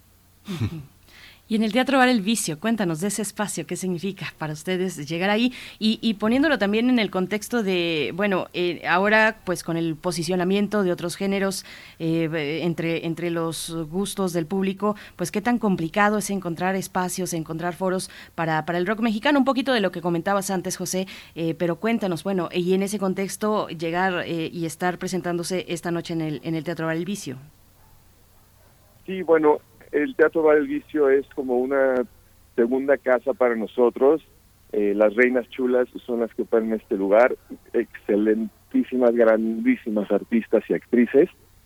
Em, ellas ellas nos, nos han hecho varias invitaciones, tenemos muy buena relación con ellos y, y es un gran, gran lugar para, para ver obras de teatro, para ver cabaret, para, para ver monólogos, para ver mil cosas mucha sátira política, muy pues muy entretenido. Y bueno, nosotros felices de tocar una vez más ahí. Eh, es un lugar que queremos mucho, es un lugar que, que es muy importante para Coyoacán y que tiene muchísima historia. Ahí fue la casa de Salvador Novo en algún momento, ahí atrás. Es, es muy bonito lugar, muy interesante. Y esta otra parte, perdón, Miguel Ángel, esto que te preguntaba eh, eh, sobre pues los, los espacios, ¿no? Los, los espacios, los foros que hay actualmente para, para presentar rock mexicano, cuando vemos que otros géneros son los que están pues precisamente en la mira, en, la, en las preferencias del público. Sí, sí, eso realmente ha sido una situación que se ha ido agravando en los últimos años y ni siquiera creo que sea por el por el cambio de flujo de gente de un género a otro. Creo que la situación que estamos viviendo en el país, en la Ciudad de México, con el, narcotráfico y con el cobro de pisos y con todo ese tipo de cosas, han hecho que los empresarios cierren los lugares para tocar y hay ahora sí muy poquititos lugares para que las bandas de rock toquen y creo que es más por eso a que a que sea por el mercado. Creo que nos han puesto el pie un poco las personas no tan buenas de este país. Sí, es muy, digo, es muy fuerte eso que dices porque hay una parte eh, que tiene que ver con la, con la empatía y con la generosidad, pero también hay mucha gente que ha abierto espacios y yo creo que no tiene la, eh, que no tiene la, tiene el gusto, pero no tiene eh, la experiencia, la sabiduría para poder abrir un espacio a, las necesidades técnicas que tienen hoy los equipos, ¿no? Las conexiones, los contactos, eh, la adecuación de las luces. Eh, hay muchas personas que están en ese, en, en ese, en ese sentido. ¿Cómo, cómo están trabajando ustedes para abrirse espacios? Hay espacios que son muy ocasionales, digamos, estar como nómadas tocando en bares, en restaurantes, en lugares, a veces puede resultar para algunos músicos eh, pesado, para algunos humillante. ¿Cómo se da esta parte, esta parte de, andar cargando con tus cosas, con tus instrumentos con, y ir a tocar a tantas partes en tantos momentos distintos eh, a, lo largo del mes? ¿Lo, ¿Lo, viven ustedes? ¿Lo han vivido? ¿Cómo, ¿Cómo se da? ¿Cómo lo ven? Sí, claro que lo vivimos y justo yo creo que la, la dignidad en tu trabajo la das tú mismo. Eh, yo creo que si tocas en un restaurante, si tocas en un bar, si tocas en donde sea, un trabajo es un trabajo, es digno, es honorable y está increíble, by the way, si tu trabajo es hacer música, pues, qué mejor. o sea, yo prefiero que me paguen por hacer música tocando en, en un restaurante a que me paguen por estar encerrado en una oficina, ese es mi punto personal. Y es muy loable. Eh, es muy loable echarle ganas. nosotros, cuando hay que cargar, cargamos, cuando hay que montar nosotros, montamos nosotros, si hay que tocar en un chiquito, en lugar chiquito con 10 personas, lo hacemos de igual manera que si tocamos en un lugar grande con 20 mil. Es, es, estamos enamorados de la música, estamos enamorados del público y, y no nos importa hacer lo que tengamos que hacer para poder tocar y hacer un gran show para nuestra gente. José, bueno, pues nos vamos acercando al cierre, pero te pregunto, eh, ¿cómo, ¿cómo, ves en general la escena del rock mexicano? Eh, está, ¿Está nutrida la oferta? ¿Hay propuestas interesantes? ¿Cómo ves tú pues al resto de las bandas que están en la escena que, compartes? Pues la escena del rock mexicano en este momento creo que se, está un poquito dormida todavía eh, creo que se fueron de borrachos y, y, un poco crudos todavía. No, el, el objetivo, más bien, el, el foco del, del público ha cambiado un poco en estos últimos años. Eh, y sí ha estado un poco adormilado el circuito de rock mexicano en cuanto a talento nuevo, en cuanto a, a- a- a propuestas nuevas. Y me refiero a adormilado en el hecho de que no los ves mucho en la luz pública porque hay foco en otros en otros géneros, lo cual quiero recalcar que nosotros eh, eh, eh, pensamos que estos cambios de género y que el hecho de que la gente esté escuchando muchas otras cosas siempre va a ser maravilloso. Y bueno, regresando a la onda del rock, sí, ahorita estamos en un, en un periodo donde está un poco dormido, pero se están gestando nuevas cosas. Hay unos artistas nuevos que se vienen bastante, bastante buenos. Eh, hay mucho talento en México, mucho, mucho talento. Hay artistas increíbles y creo que vamos a esperar, perdón, vamos a estar viéndolos próximamente, cómo van saliendo mucho talento nuevo en el rock. Sí, es muy padre escucharte, escucharte porque es inspirador con tantas ganas y con tanta, con tanta fuerza de regresar a cualquier escenario y, y, en- y este y hacer lo tuyo. Ahí está eh, en este en esta en este concierto que la pregunta que hace mi compañera Bernice Camacho, ustedes sienten que hay letristas, no sé, pienso en Pepe Cruz que es que es un extraordinario letrista, pienso en los grupos de rock, que, no sé, el trabajo que hizo en su momento Rodrigo González, el momento que hizo la botellita de Jerez, lo que han hecho este tanto eh, los eh, la maldita vecindad. Hay letristas, en ese momento hay letristas, ustedes tienen están abiertos a escuchar a nuevos letristas, hay poetas que estén haciendo una crónica eh, importante de nuestros días que se puede incorporar al rock. Sí, creo que sí, hay justo gente, gente de letras, gente, gente de ese tipo de inspiración que componen, que, que están siempre brindando su genio al mundo. Eh, sí, por supuesto que hay en las nuevas generaciones, por supuesto que son muy talentosos, pero como les decía hace rato, el foco está en otro tipo de género que requiere un poco menos ah, de profundidad eh, literaria, por decirlo algún, de alguna manera. Eh, conforme vayamos regresando un poco al rock and roll y que empieza a levantar, nos vamos a encontrar a ese tipo de letristas, nos vamos a encontrar que hay una crítica nueva a, al gobierno, a la sociedad, hablar, como bien dices, de Rodrigo González, de la maldita vecindad, eran pues tal cual cronistas, son cronistas de, de- de nuestro país. Una crítica a la sociedad, una crítica al poder. Bueno, tal vez podemos encontrar otros otros géneros por ahí el hip hop, en fin, hay hay otros que pueden colocarse ahí, pero siempre será necesario, me parece, es mi opinión, el rock, el rock que, que nos ponga en ese en ese lugar, que nos ponga a disfrutar también y en la fiesta, pero pero igualmente en la crítica hacia hacia el poder, porque pues por ahí surge también, ¿no? De una desobediencia, José. Pues muchas gracias. Está invitada la audiencia a que asistan hoy, hoy 15 de septiembre, esta noche a las 21.30 horas en el Teatro Bar El Vicio y poder disfrutar de este concierto Vibra México, donde estarán ustedes, Velázquez y también otros, eh, pues, otros talentos musicales que estarán ahí a lo largo de tres horas y media, cuatro horas más o menos. Así es que prepárense porque va larga la fiesta. Muchas gracias, José. Ha sido un placer venirse, Miguel Ángel. Muchísimas gracias por la invitación. Disculpen, y claro que sí, a todos los que nos estén escuchando, nos vemos hoy en la noche. 9.30 arranca Abril Vázquez, después va Nicoleta Spinelli y después vamos nosotros, el grupo Velázquez. Nos vemos ahí en la noche, Teatro Bar El Vicio, Madrid 13, en la Colonia del Carmen Coyacán. Y muchísimas gracias a los dos. Ha sido un verdadero honor y placer estar con ustedes. Muchas gracias, mucha suerte esta noche. Igual, muchas gracias. Gracias, José.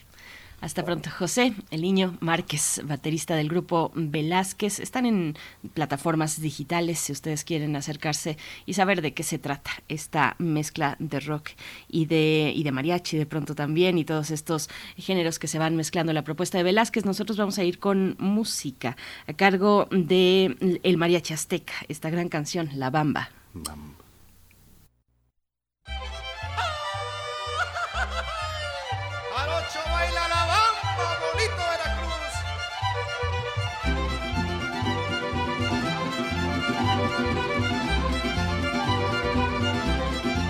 Para bailar la bamba, para bailar la bamba se necesita una poca de gracia, una poca de gracia y otra cosita, allá arriba y arriba, allá arriba y arriba y arriba iré, yo no soy marinero, yo no soy marinero, por ti seré, por ti seré, por ti seré. A la mar que tú vayas, a la mar que tú vayas iré contigo para ver cómo atacas, para ver cómo atacas al enemigo, ahí arriba y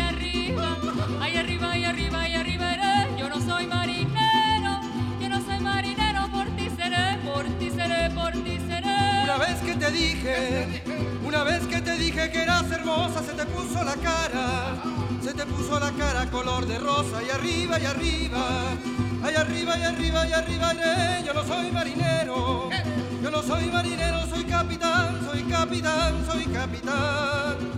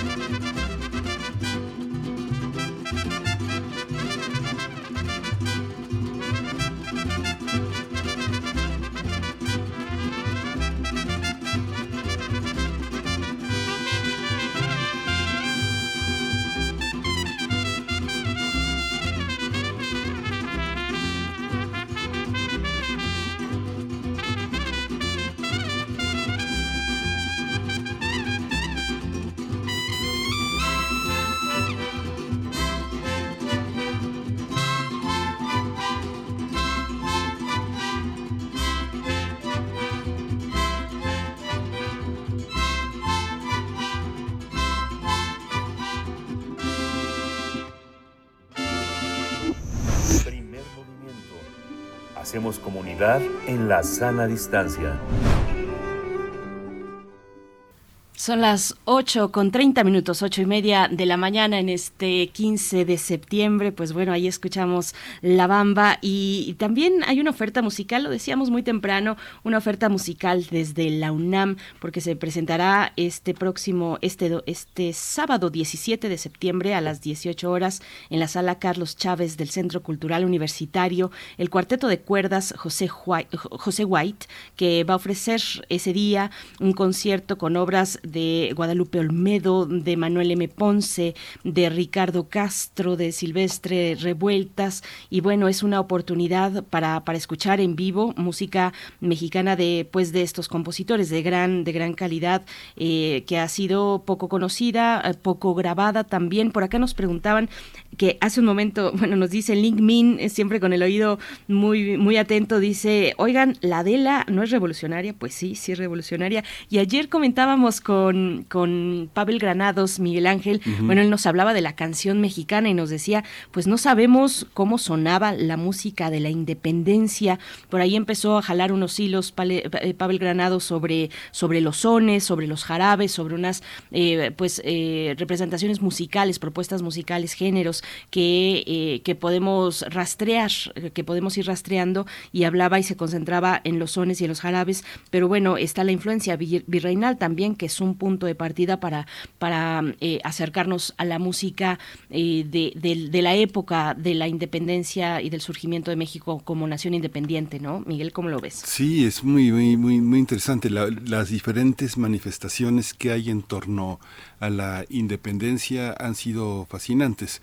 Eh, es una, una, una cuestión eh, interesante, por ejemplo, todo lo que ha hecho, eh, lo, que, lo que tenemos en, la, en nuestra casa de estudios, lo que se hizo en, en Históricas UNAM, todas las publicaciones que hay alrededor de este tema, que incluyen diversas manifestaciones. Este gran maestro tan querido que ya no está con nosotros, Ernesto de la Torre, hizo toda una labor eh, fundamental en rescatar muchas de las cosas que se hicieron durante la independencia.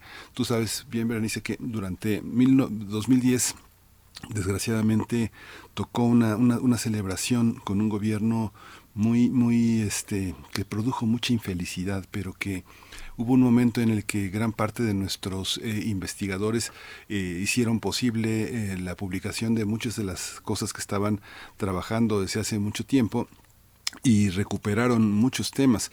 Uno de nuestros colaboradores fundamentales, Alfredo Ávila, fue uno de los grandes mentores que permitió hacer visible mucho de lo que se había publicado en el Instituto de Investigaciones Históricas, todo lo que se hicieron hay muchísimo trabajo publicado eh, en, el patrimonio que está en el instituto, no solo de nuestros investigadores, sino se enriqueció mucho el patrimonio bibliográfico de nuestra de nuestro instituto porque bueno se hicieron muchas recopilaciones muchas antologías de muchos momentos de la independencia que están están en libros UNAM muchos de ellos están ahora este hay muchos trabajos eh, muy muy importantes que no eran muy visibles como lo que hizo eh, Ana Carolina Ibarra, que eh, Alfredo Ávila ha mencionado en este espacio, hizo un trabajo fantástico sobre la independencia en el sur de México, que es uno de los materiales interesantes que son ahora accesibles gracias a la a la publicación del Instituto de Investigaciones Históricas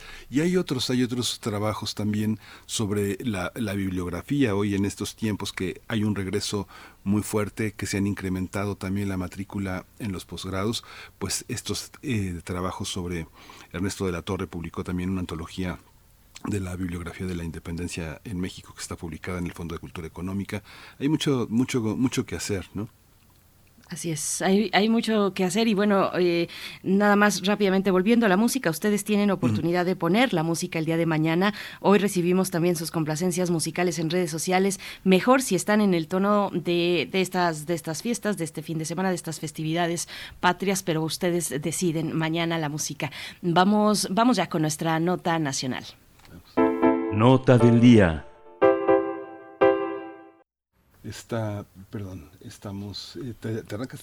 Sí, por supuesto, eh, porque diversas organizaciones como El Poder del Consumidor, Greenpeace México y COA Nutrición eh, presentaron una denuncia ante Cofepris y Profeco en contra de Coca-Cola por mostrar publicidad que induce al error y engaño de los consumidores. Esto se debe a que aseguran que la empresa difunde información falsa exagerada y a su vez publicita indirectamente productos que representan un riesgo sanitario a través de su campaña El amor multiplica. Estas organizaciones civiles consideran que con esta publicidad la refresquera busca limpiar su imagen para evadir su responsabilidad empresarial sobre los impactos negativos a la salud y al planeta que provoca su producto. En la campaña presenta a los consumidores un programa de beneficios en favor de la comunidad, mujeres y el medio ambiente, pese a que sus acciones son opuestas debido a que omite información sobre sus procesos de producción, manejo de residuos y su producto está vinculado a graves daños a la salud. Por ejemplo, los representantes de estas organizaciones recordaron que un refresco de 350 mililitros que consume un niño por día aumenta en un 60% las probabilidades de adquirir obesidad. Por su parte, ingerir de una a dos, a dos porciones de bebidas azucaradas al día incrementa en 26% el riesgo de desarrollar diabetes. En México viven con esta enfermedad más de 8.6 millones de personas y cada año el consumo de bebidas azucaradas provoca la muerte de alrededor de 40 mil personas. Pues vamos a conversar esta mañana sobre esta demanda ante Cofepris contra Coca-Cola por su publicidad engañosa. Y nos acompaña Alejandro Calvillo, director del Poder del Consumidor, es sociólogo, filósofo y miembro de la Comisión de Obesidad de la revista The Lancet. Forma parte del Consejo Editorial de World Obesity, eh, un órgano de la World Public Health Nutrition Association, y colabora con la Organización Panamericana de la Salud en el grupo de expertos para la regulación de la publicidad de alimentos y bebidas dirigidas a la infancia. Gracias, Alejandro Calvillo, por estar una vez más aquí en Primer Movimiento. Muy buenos días. Buenos días, Berenice. Buenos días, Miguel Ángel. Gracias a ustedes. Gracias, Alejandro. Cuando, cómo, por dónde, por dónde empezar? Ya hicimos una, una, una, introducción. Hay muchas preguntas, pero este quisiera proponerte que inicies el planteamiento en términos de lo que el poder del consumidor observa, desde lo que tú observas en esta, en este problema. Sí, bueno, es una campaña multimillonaria, está muy fuerte en radio, está también en televisión, en las redes sociales. Es una campaña que ellos lo hacen aparecer como una campaña de responsabilidad social empresarial. El lema es el amor multiplica. Tienen una página y es como todo, tiene todos los, son cuatro ejes en los cuales ellos están trabajando o dicen que están trabajando, de la protección del medio ambiente, el reciclado y, y recolecta de plásticos, el bienestar de las comunidades, la conservación del agua eh, y el apoyo a las mujeres. Eh, es una es una campaña de maquillaje, no así se le llama de maquillaje social, de maquillaje verde, en el cual están diciendo todo lo contrario a lo que están haciendo y entonces están generando una percepción totalmente equivocada de, de la empresa y de sus productos. Esto ya lo había hecho la industria del tabaco cuando empezó haber conciencia de los daños del tabaco. Mucha gente no, pues nos cuesta pensar en algún momento que el tabaco era anunciado incluso por médicos, ¿no? Con bata aparecían en anuncios de televisión y decían que tal cigarro era mejor que tal otro, ¿no? Este, bueno, eh, es lo que están diciendo. Somos los mayores consumidores de bebidas azucaradas en el mundo, los mayores de los mayores. Somos los mayores consumidores de, de, de productos de Coca-Cola, y esto se vincula directamente, directamente con esta epidemia de sobrepeso, obesidad que tenemos en, México. Eh, 70% del azúcar añadida en la dieta de los mexicanos viene de bebidas azucaradas. Y bueno, daban ustedes los datos de qué impacto tiene si tú consumes una bebida, una ración o dos raciones diarias de, de una de estas bebidas. Eh, es increíble toda la información que ha venido saliendo. Eh, pues es un cóctel lo que estamos consumiendo cuando consumimos estas bebidas de altísimas cantidades de azúcar o de edulcorantes eh, no calóricos, de cafeína, porque tiene tiene cafeína también, de ácido fosfórico eh, y, y, de algunos elementos incluso que no sabemos, porque hay una hablan ellos de una fórmula secreta, pero es altamente adictiva la Coca-Cola. Lo hemos visto incluso con personas que tienen diabetes, la dificultad que tienen se les pide que dejen de tomar esa bebida. Y, y bueno, eh, lo que hemos salido es a decir, a ver, no es cierto. No es cierto que este, esta imagen que están dando de que están preocupados por los plásticos, porque salen unos chicos recogiendo basura plástica en la playa y hablan de que reciclan. Este, no es cierto que están cuidando el agua, es la empresa, una de las empresas, lo vimos en Nuevo León ahora con esta situación que hubo de sequía muy fuerte, no pues, eh, estaba la lista de las empresas que más estaban extrayendo agua y pues estaban ahí Arca Continental entre ellas las principales refresqueras estaban ahí. Entonces este pues están diciendo una mentira total para generar esta percepción. Nosotros incluso eh, decíamos eh, pues es la, mejor expresión no de lo que decía este jefe de campaña eh, Joseph Goebbels de Hitler no hay que si tú repites una mentira mil veces se convierte en una verdad. Entonces este ese es el motivo de, de, salir con esta con esta denuncia ante Profeco y ante Cofepris. Y está la parte de los plásticos no que lo trató muy bien Greenpeace que ha documentado muy muy bien. Coca-Cola en en las campañas que se han hecho a nivel internacional para monitorear el plástico, los desechos plásticos, está en primer lugar, es la empresa que más eh, produce plásticos, que más ha producido plásticos de un solo uso, y pues termino con eso ahorita, este, sale con estas campañas que dice que está recogiendo, ¿no? Eh, y por otro lado hace una estrategia jurídica eh, para meter un amparo en contra de Oaxaca, que aprobó una ley para prohibir los plásticos de un solo uso, va y mete y hace esto, no, pero públicamente dice estoy preocupada por los plásticos. Ahorita en este momento también otra empresa ligada a Coca-Cola eh, tiene un amparo en la Suprema Corte de Justicia de la Nación contra el etiquetado eh, frontal de advertencias. Digo, todas estas iniciativas han sido apoyadas por organismos de Naciones Unidas y Coca-Cola hace por detrás todo lo todo lo contrario, ¿no? Entonces es un poco algunos elementos por los cuales y estamos invitando a la gente, ¿no? A que se sume a hacer esta denuncia, pueden entrar, está la carta, firman, ponen su correo y se está enviando. Ahorita hay alrededor de 500 personas que formalmente se han sumado a esta denuncia ante Cofepris y ante Profeco. Alejandro, esto, esto que están haciendo, digamos, en el lenguaje de la moral se llama cinismo, pero ¿es un delito? ¿Es, es ilegal? ¿Es, ¿Es algo que tiene que perseguirse jurídicamente? Sí, eh, en la Ley General de, Protección al Consumidor y también en, el reglamento a la Ley General de, en materia de salud, por eso están hacia estas dos dependencias, se establece que es el engaño publicitario. Entonces, eh, la definición es muy amplia, dice que cualquier información, ¿no? Que pueda, dice incluso que pueda ser verdadera o no verdadera, pero que pueda confundir o llevar una percepción errónea, errónea al consumidor. Y es justamente esto. Aquí es lo que va a pasar, ¿no? Ya sabemos cuál es el argumento que va a sacar Coca-Cola. Va a decir, no, no, no, este no es una publicidad de un producto.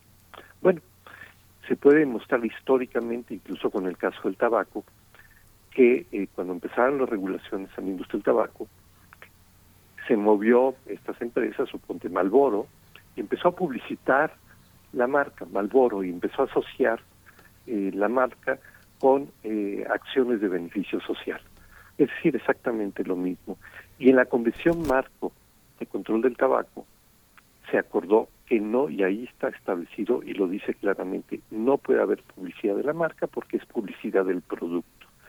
Y Coca-Cola, hay unos estudios ahorita, hemos recopilado la evidencia científica, no parte de la que hemos encontrado, donde claramente Coca-Cola y PepsiCo se están moviendo ¿no? a campañas muy fuertes de publicitarias con una inversión multimillonaria, donde no están publicitando el producto, sino lo que publicitan es la marca, ¿no? Y ligan la marca, ¿no? Con esto, por ejemplo, esta campaña de, Coca-Cola ya es increíble, el descaro, se llama El amor multiplica, ¿no? Este, y, por amor dicen, por amor estamos haciendo esto, o sea, ¿cuál, o sea, cuál, amor? ¿no? Les, les ha valido, eh, este, han generado un daño, tú sabes, sabemos las estrategias para penetrar en las comunidades indígenas, donde eh, estrategias tremendas de llegar con el, mayordomo o la autoridad de la comunidad y, y, y, él es el que va a comercializar el producto, lo corrompen, ¿no? Este regalan la, la, bebida para las fiestas, este San Cristóbal de las Casas y la región ahí de los Altos, es, tremendo.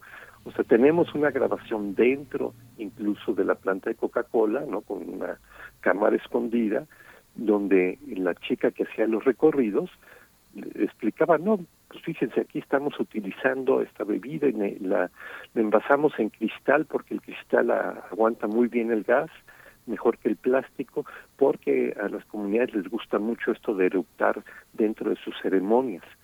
Entonces ya el producto hecho específicamente, embotellado específicamente para la comunidad, tenían estos cartelones o estos grandes espectaculares, por ejemplo la entrada de San Juan Chamula, que era la foto del torso de un indígena en la mano con una botella y la ropa eh, la, la, ropa que tenía encima era la ropa de la autoridad. Entonces tú llegabas a San Juan Chamula y te encontrabas una foto de la autoridad sosteniendo una Coca-Cola y decía bienvenido San Juan Chamula. O sea, era increíble, increíble cómo han penetrado y entonces salen con estas imágenes, pues ustedes saben, ¿no? Todas las campañas de Coca-Cola la chispa de la felicidad, hablan de la, de la unión familiar, lo que hacen es dañar la salud y dañar el planeta, ¿no?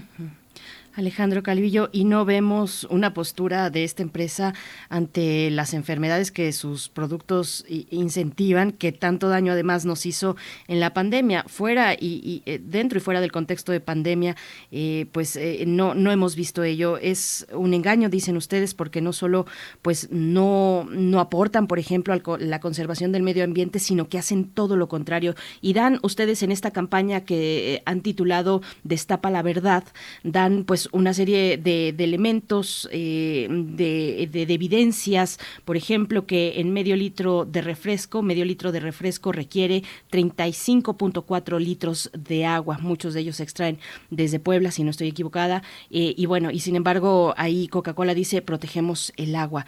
Eh, ¿Cómo va, cómo va la, la demanda, la demanda ante Cofepris y Profeco, Alejandro Calvillo? ¿Qué efectos esperan de esta demanda? Bueno, eh, primero un comentario sobre, sobre el agua. El dato que tú das es, un dato que es de los pocos datos que se pueden eh, encontrar a nivel mundial sobre el uso de agua. Eh, ellos dicen, no, estamos utilizando un litro y medio por litro de, bebida, pero ese es en la planta. Pero si tú tomas todos los productos, el azúcar de caña o el jarabe de maíz de alta fructosa, o sea, todo lo que hay ahí en ese producto, en esa botella, si el dato son más de 30 litros por un litro de, de agua. La denuncia está puesta, la acabamos de presentar eh, el viernes pasado no y, eh, y este lunes, eh, primero en Cofepris y, ahora en Profeco. Este, vamos a vamos a ver, o sea, yo agradezco que tener este espacio con ustedes, pues bueno, sabemos que la estación tiene una una misión eh, y realmente un compromiso público por interés público, pero pues es muy difícil tener una entrevista de este tipo en cualquier medio de comunicación no eh, comercial. ¿Por qué? Porque estas empresas pagan no la mayor parte de la publicidad y ahorita están soltando muchísimo dinero. O sea, me sorprendió ver, por ejemplo, en el periódico La Jornada, no un artículo pues de, de todos los bienes que todo lo que hace bien Coca-Cola, ¿no? O sea, están soltando dinero este, por todos lados. Entonces eh, es, es difícil, pero bueno, estamos utilizando las redes. La gente puede entrar a la página de elpoderdelconsumidor.org, es así, www.elpoderdelconsumidor.org, y ahí va a encontrar no donde, eh, donde hacer clic para entrar a la carta y firmando la carta, este, pues se va ya directamente a Profeco y a Cofepris. Entonces, pues eh, eh, es lo que lo, lo que podemos hacer nosotros y bueno, esperemos que la autoridad eh, pueda hacer una interpretación como debe ser de la denuncia, ¿no? Este, sabemos que en muchos de esos casos las interpretaciones eh, son determinadas mucho en la autoridad por por sus intereses y esperemos que la autoridad mantenga un interés público y no se ponga del lado de, de la empresa. Alejandro, hay una hay una parte que yo no sé eh, cómo, cómo, en verdad no sé cómo se resuelve un tema así, pero el tema, eh, hablábamos en la semana eh, con uno de nuestros invitados que Chiapas es uno de los principales consumidores de refrescos y de Coca-Cola en particular en el mundo, en América Latina, perdón, en América Latina. Pero eh, eh, esta cuestión de el derecho que tienen las personas de fumar, de consumir la cantidad de tabaco que se les dé la gana, o de el refresco o la cosa que quieran, sin importar las consecuencias y el gasto que implica para un país. Digamos que esto ha tenido una discusión en términos éticos muy amplia. Pero en el caso de los niños, el interés superior de la infancia, a la luz de la ley de las niñas, los niños y los adolescentes eh, se puede intervenir en este en esos efectos que tiene en la en, la comunidad del consumo de este líquido digamos que el Estado mexicano tiene la facultad de intervenir en esa en esa defensa de los eh, de los niños que no consuman una, una toxina como esta. Pues sí, sí, lo puede. Este eh, en, en Oaxaca estaba comentando yo que en Oaxaca se aprobó una ley que se ha aprobado en varios estados, pero que no, no todavía no se aplica, que es la prohibición de esta parte de los plásticos de un solo uso. Pero en Oaxaca se, se aprobó una ley de prohibición de la venta de este tipo de productos a los niños. Es muy difícil de aplicar, ¿no? Pero por el lado que se puede eh, empezar es por, por las escuelas. Eh, las escuelas es un ámbito que el Estado debe garantizar que sea un ambiente saludable, sean escuelas públicas o privadas, es una obligación del Estado.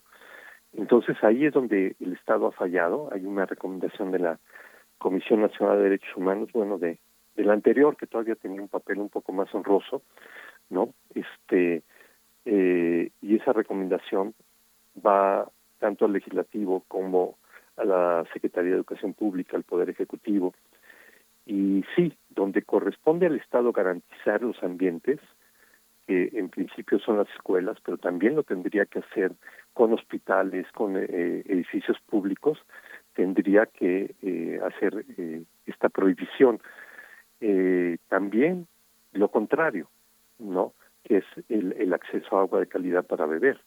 eso tendría que ser una obligación en todas las escuelas, pero también en las regulaciones que hay para los espacios mercantiles.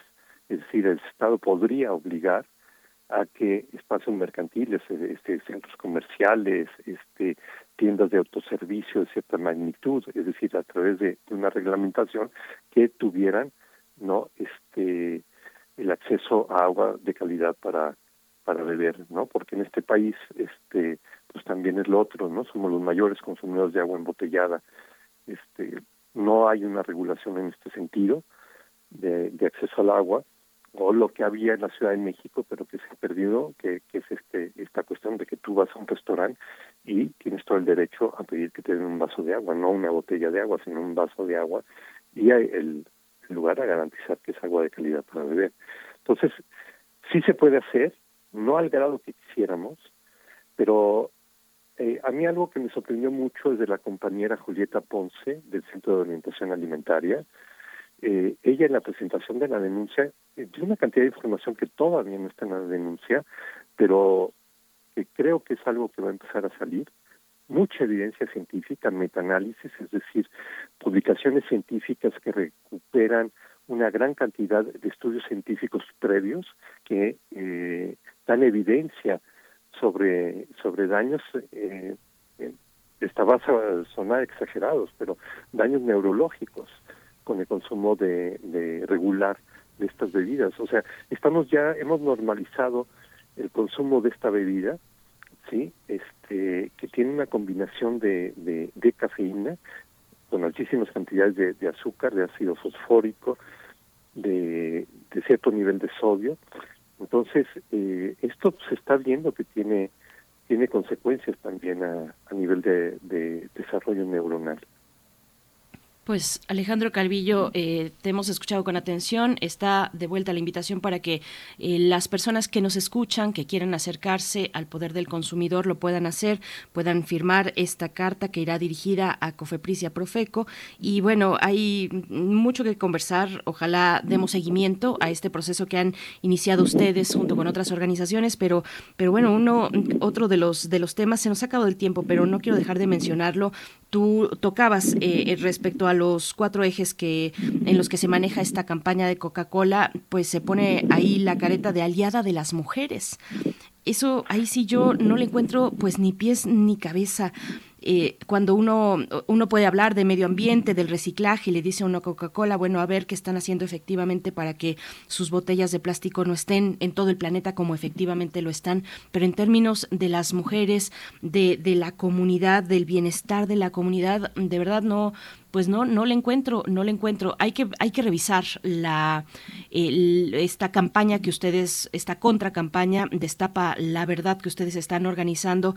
Hay datos muy interesantes, eh, la cantidad de, de plásticos, eh, de mm, pues estos residuos de plástico en México, un 35% de los residuos plásticos hallados, pues pertenecen a esta, a esta compañía en nuestro país. Así es que, bueno, pues mucho que seguir conversando. Ojalá nos des la oportunidad de dar seguimiento a esta iniciativa que, están emprendiendo Alejandro Calvillo. Muchas gracias.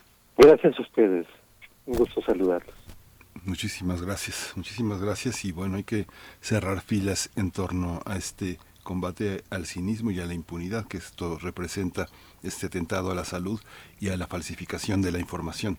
Vamos a ir con música para cerrar esta segunda hora de primer movimiento. Vamos a escuchar el cascabel, nada menos con el Mariachi Vargas de Decatitlán. Vamos.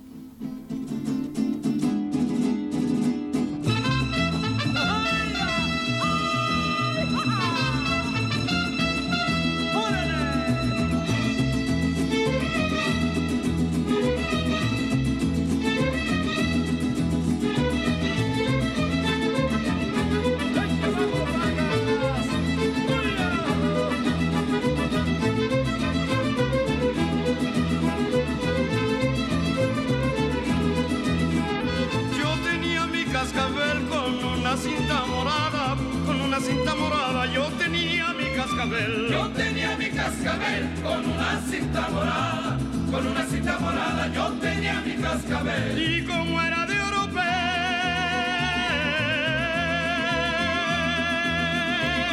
Y como era de oropel, se lo di a mi prenda amada, pa' que jugara con él allá por la madrugada.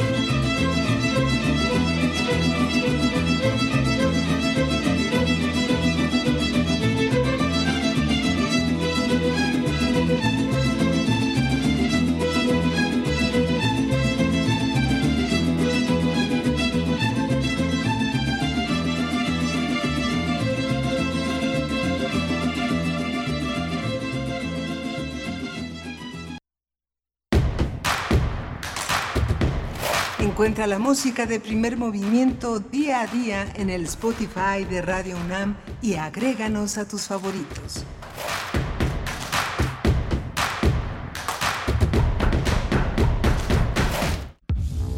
Poesía, estambre de voces, lirios en verso y raigones de memoria. Para crear diversidad, a fecundar la tierra con la palabra. Pacal Nicté, Sembraste Flores. Un encuentro con las lenguas indígenas. Jueves a las 10 de la mañana por el 96.1 de FM. Retransmisión, domingos 15.30 horas. Radio UNAM, Experiencia Sonora. ¿Por qué es valioso tramitar tu INE si cumpliste 18 años? Porque es muy importante que mis valores se vean reflejados en las decisiones de mi país. Porque por fin mi voz va a contar. Porque ya es tiempo de tomar mis propias decisiones. Ya puedo tomar decisiones, ya puedo votar. Así empecé mi cumpleaños, yendo por mi INE. Si ya cumpliste 18 años, ve al módulo del INE y tramita tu credencial. Haz tu cita en INE.mx o llama a INETEL 804-33-2000. Mi INE es valioso porque me identifica y nos une. INE. Desde hace 50 años, Guanajuato ha sido sede del Festival Internacional Cervantino y este año lo celebra con Corea y Ciudad de México como invitados de honor. Sé parte de este momento histórico junto a más de 30 países y 110 espectáculos. Vívelo del 12 al 30 de octubre. Conoce nuestra programación en nuestro sitio web y redes sociales. Secretaría de Cultura. Gobierno de México.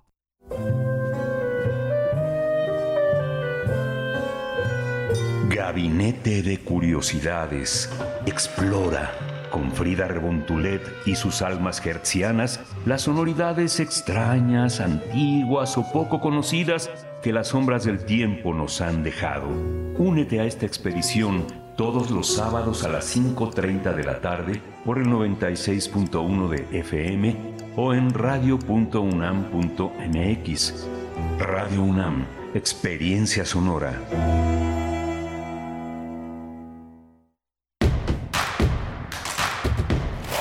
Síguenos en redes sociales. Encuéntranos en Facebook como Primer Movimiento y en Twitter como arroba PMovimiento. Hagamos comunidad.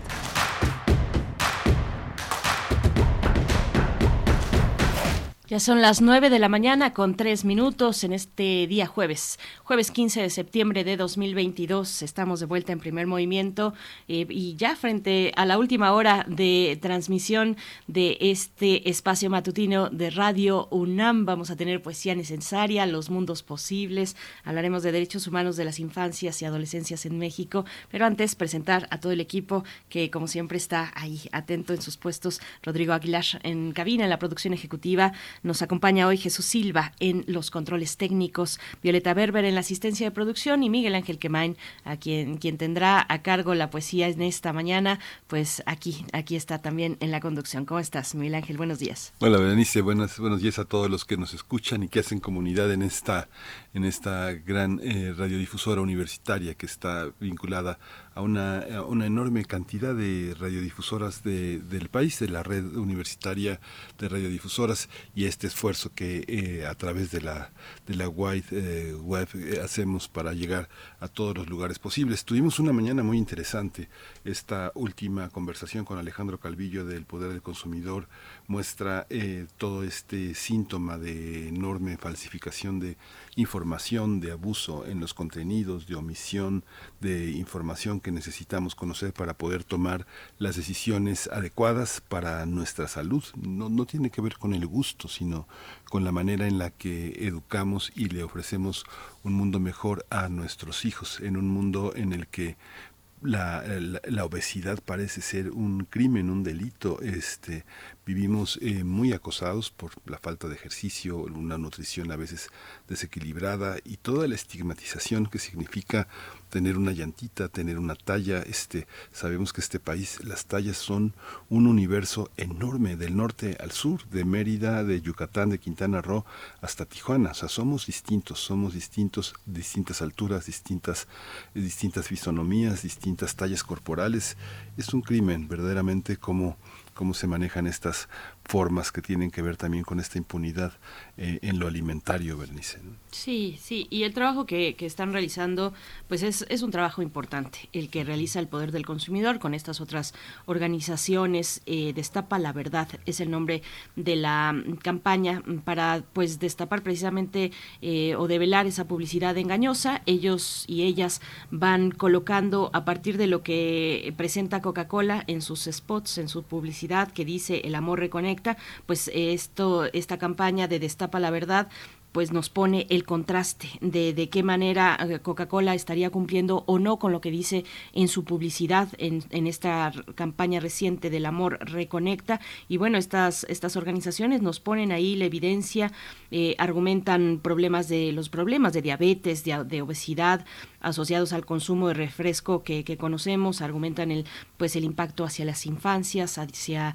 distintos grupos que están comprometidos con su salud y lo vimos en, en pandemia, eh, nos quedó muy claro, muy clara la manera en la que estos productos pues afectan a la salud y, y de esa manera es que la, estas organizaciones en su campaña pues van poniendo en evidencia.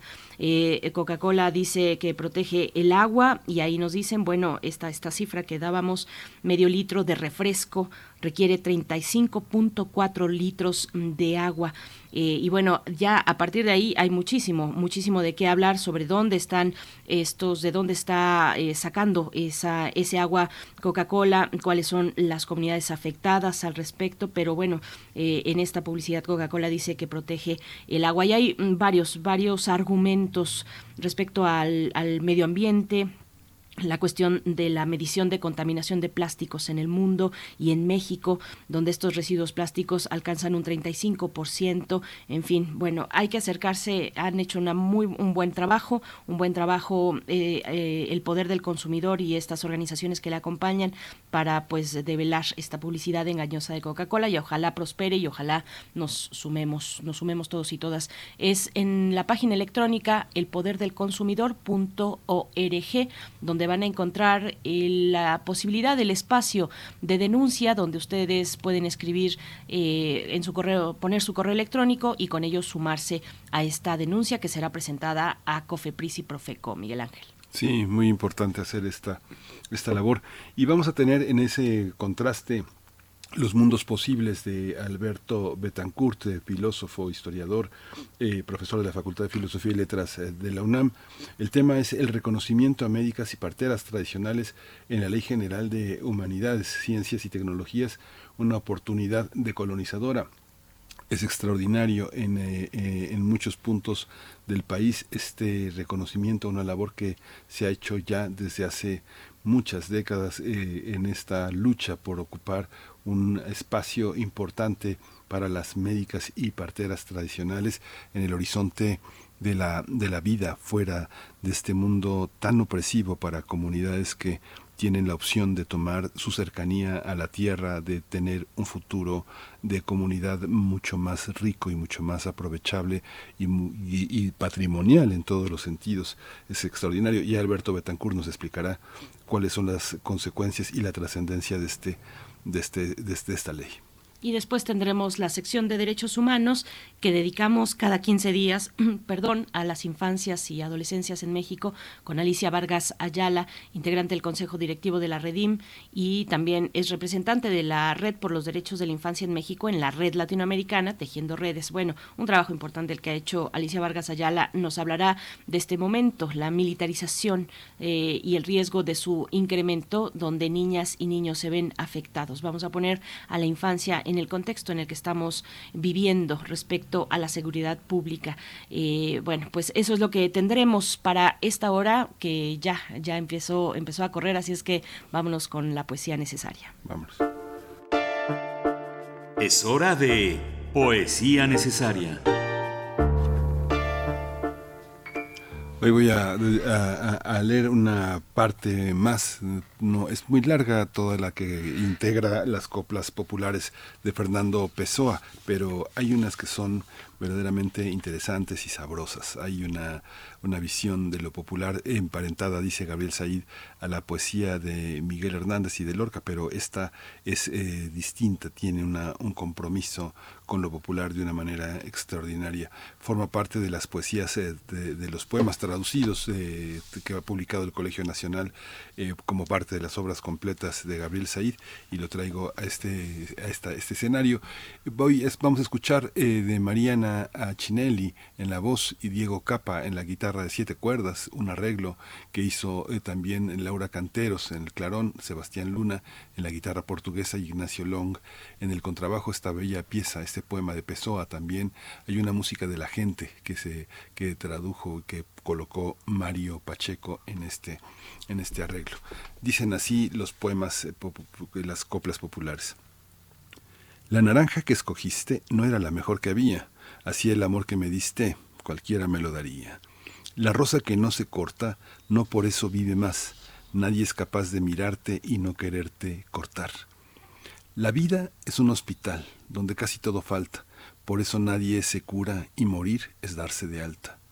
La Virgen de la Agonía tiene su nicho en la iglesia, pero el dolor que me mata no tiene ni quien lo vea. Las gaviotas, tantas, tantas, volaron del río hacia el mar, también sin querer encantas, no te hace falta volar. Lejos por la sierra alta va la nube y no la toca, todo lo que me hace falta son los besos de tu boca. Los cantares portugueses, como barcos en el mar, navegan de un alma a otra con riesgo de naufragar. Los días pasan y las noches pasan. Y nunca dormí. Paso los días sin verte, las noches pensando en ti. Hay una música del pueblo. No sé decir si es un fado que oyendo tiene un ritmo nuevo en mí que tengo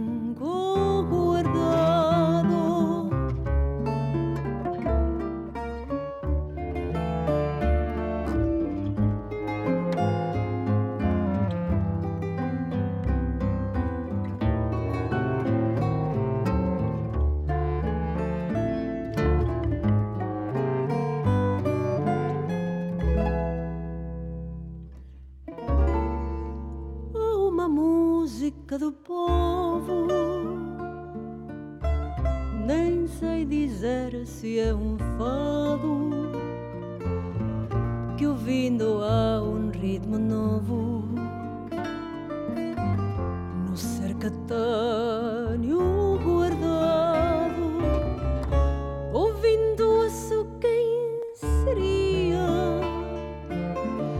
se desejar fosse ser é uma simples melodia das que se aprendem a viver. Mas é tão consoladora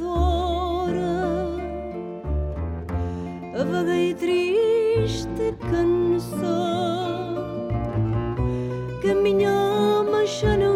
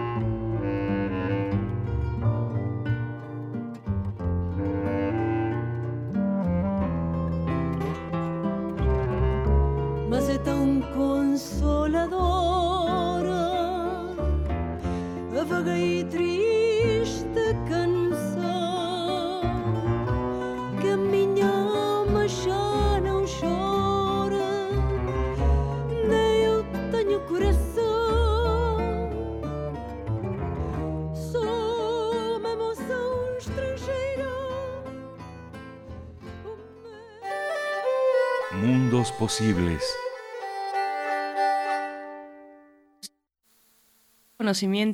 Aquí estoy, el reconocimiento a médicas y parteras tradicionales en la Ley General de Humanidades, Ciencias y Tecnologías. Una oportunidad decolonizadora es la propuesta temática de esta mañana en Los Mundos Posibles con el doctor Alberto Betancourt, doctor en Historia, profesor de la Facultad de Filosofía y Letras de nuestra querida UNAM. Doctor Betancourt, muy buenos días, ¿cómo estás? Berenice, Miguel Ángel, muy buenos días. Un saludo a todos los amigos del auditorio que nos hacen el honor de escucharnos.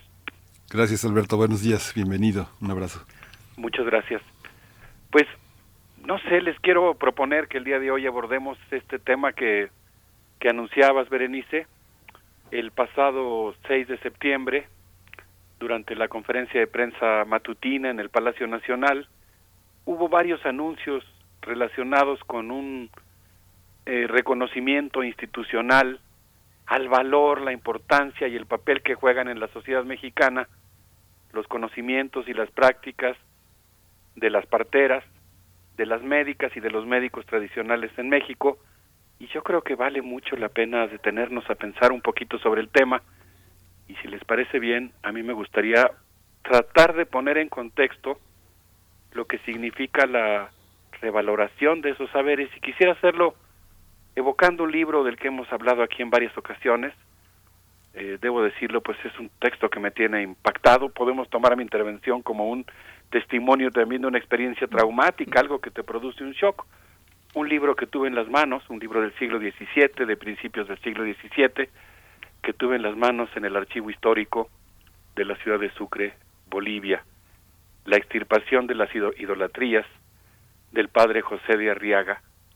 Y él cuenta ahí, en ese texto llamado eh, formalmente la extirpación de idolatrías en el Pirú, que alrededor del año de 1601, el doctor Francisco de Ávila, cura en la provincia de Guarachiri, Guarochiri, perdón, comenzó a cazar idólatras y a castigar públicamente ciertas supersticiones.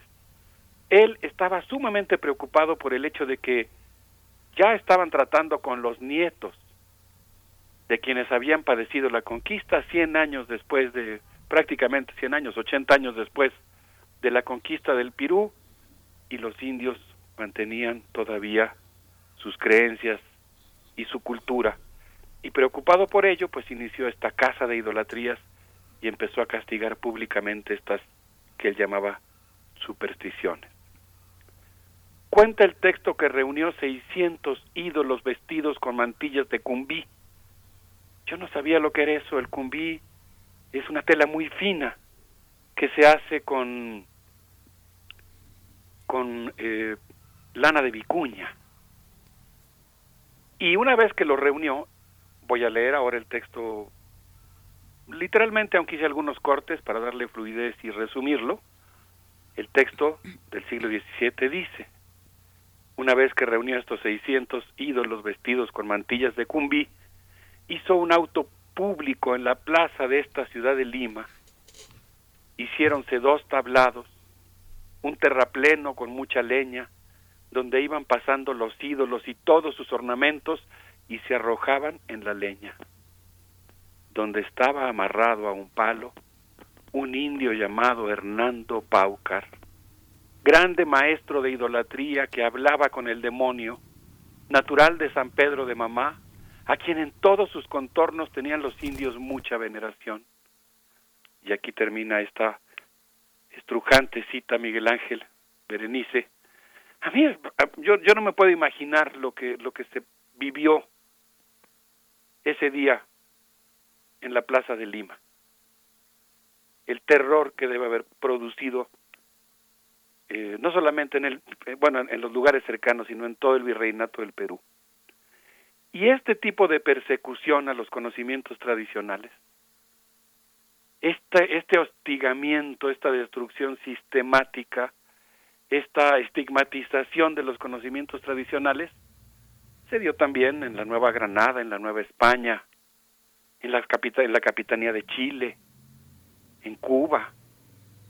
De tal suerte que, pues, obviamente eso obligó a los pueblos originarios ya no se diga los afromestizos que también fueron eh, traídos masivamente a nuestro continente para enriquecer nuestra cultura, como lo podemos ver ahora, pero que en ese momento implicó un enorme sufrimiento humano, pues esos conocimientos tuvieron que irse a la clandestinidad. Y para mí, pues eso es lo que le confiere un enorme valor, obviamente hay una larga historia de por medio, un enorme valor como una oportunidad, digamos, no como un hecho consumado. Lo que voy a relatar pues es algo que puede prestarse a demagogia, que se puede quedar en una declaración, no puede aprovecharse para realmente emprender un proceso de profundización y reconocimiento de estos conocimientos, pero creo que esta persecución, esta extirpación de idolatrías sirve como contexto para explicar la importancia que tiene el hecho de que el pasado martes 6 de septiembre el director general del Instituto Mexicano de Seguridad Social del IMSS anunciara que el plan de salud para el bienestar integrará la medicina tradicional, el hecho de que el presidente Andrés Manuel López Obrador haya dicho que eh, 6.600 parteras tradicionales, 754 médicas y médicos tradicionales y 15.775 voluntarios rurales se integrarán al plan de, de salud, el hecho de que el secretario, subsecretario de salud Hugo López Gatel, subsecretario de Prevención y Promoción, hablara de la importancia de un oficio ancestral que reconoce el legado de los pueblos originarios y sobre todo, que es la parte que quise enfatizar en, en, el título de mi intervención, el hecho de que la directora general de CONACIT, Elena Álvarez Bulla, anunciara que la iniciativa de Ley General de Humanidades, Ciencias y Tecnología reconocerá la pluralidad epistémica de la sociedad la pluralidad epistémica de la sociedad mexicana y su importancia para la soberanía nacional, así como el carácter estratégico de salvaguardar la riqueza biocultural de México. A mí me parece que pues es un, un, un paso importante y sobre todo yo diría pues eh, una oportunidad para, para reconocer estos saberes, Miguel Ángel Berenice. Sí, yo creo que, eh, bueno, gracias por traerlo esta mañana, Alberto Betancourt. Es, se dio en la conferencia matutina, esta presentación se dio en la conferencia matutina del 6 de septiembre. Hablan de, la, eh, de un modelo intercultural de salud. Vale mucho la pena revisar lo que se expuso ahí, lo que expuso Álvarez Bulla, lo que expuso también eh, Hugo López Gatel, eh, y porque se habló, eh, López Gatel hablaba además del proyecto de una norma oficial mexicana para partería, para reconocer esta práctica, para reconocer a quienes la ejercen, las mujeres que desempeñan pues un papel muy muy importante en las comunidades en este oficio ancestral, así lo dijo el subsecretario, muy muy interesante, hay que seguirle la pista a esta idea de modelo intercultural de salud, además donde está la herbolaria presente y la y la medicina tradicional, Alberto Betancourt. Sí, Berenice, exactamente. Fíjate que eh, en esta semana estuve revisando un texto que escribieron dos amigos míos, el doctor Arturo Argueta y la doctora Jimena Pérez Ortega. Ya no se lo pude mandar a Tamara, pero ella que tiene esta habilidad de encontrar cosas y quizá nos pueda ayudar a localizarla y, y compartirla con nuestros amigos del auditorio. Es un artículo que se publicó en el suplemento cultural de Tlacuache y el texto de Arturo Argueta y Jimena Pérez se llama El COVID-19 y el acervo médico biocultural y en ese texto, mis dos amigos plantean, se llama, eh, repito el nombre, ahora sí completo, el COVID-19 y el acervo médico biocultural en Latinoamérica y el Caribe. Y en ese texto ellos plantean cosas súper interesantes sobre cómo, eh, conforme el virus del COVID y sus variantes, alfa, beta, gamma, delta y omicron llegaron a América Latina, pues llegan básicamente por avión de ahí se van yendo en camión a las pequeñas ciudades y luego se van en autobuses, en caballo o caminando a las pequeñas comunidades. Se fue esparciendo la epidemia por la por la Vía Yala, pero pues conforme la pandemia fue llegando a los pueblos y comunidades, cuentan ellos en este texto, los médicos tradicionales afrontaron los riesgos y comenzaron a conocerla, a la enfermedad, a analizarla, a diagnosticarla, a tratar los síntomas, a inventar formas de tratamiento y buscar soluciones en base a la herbolaria y la farmacopea y la farmacopea tradicional.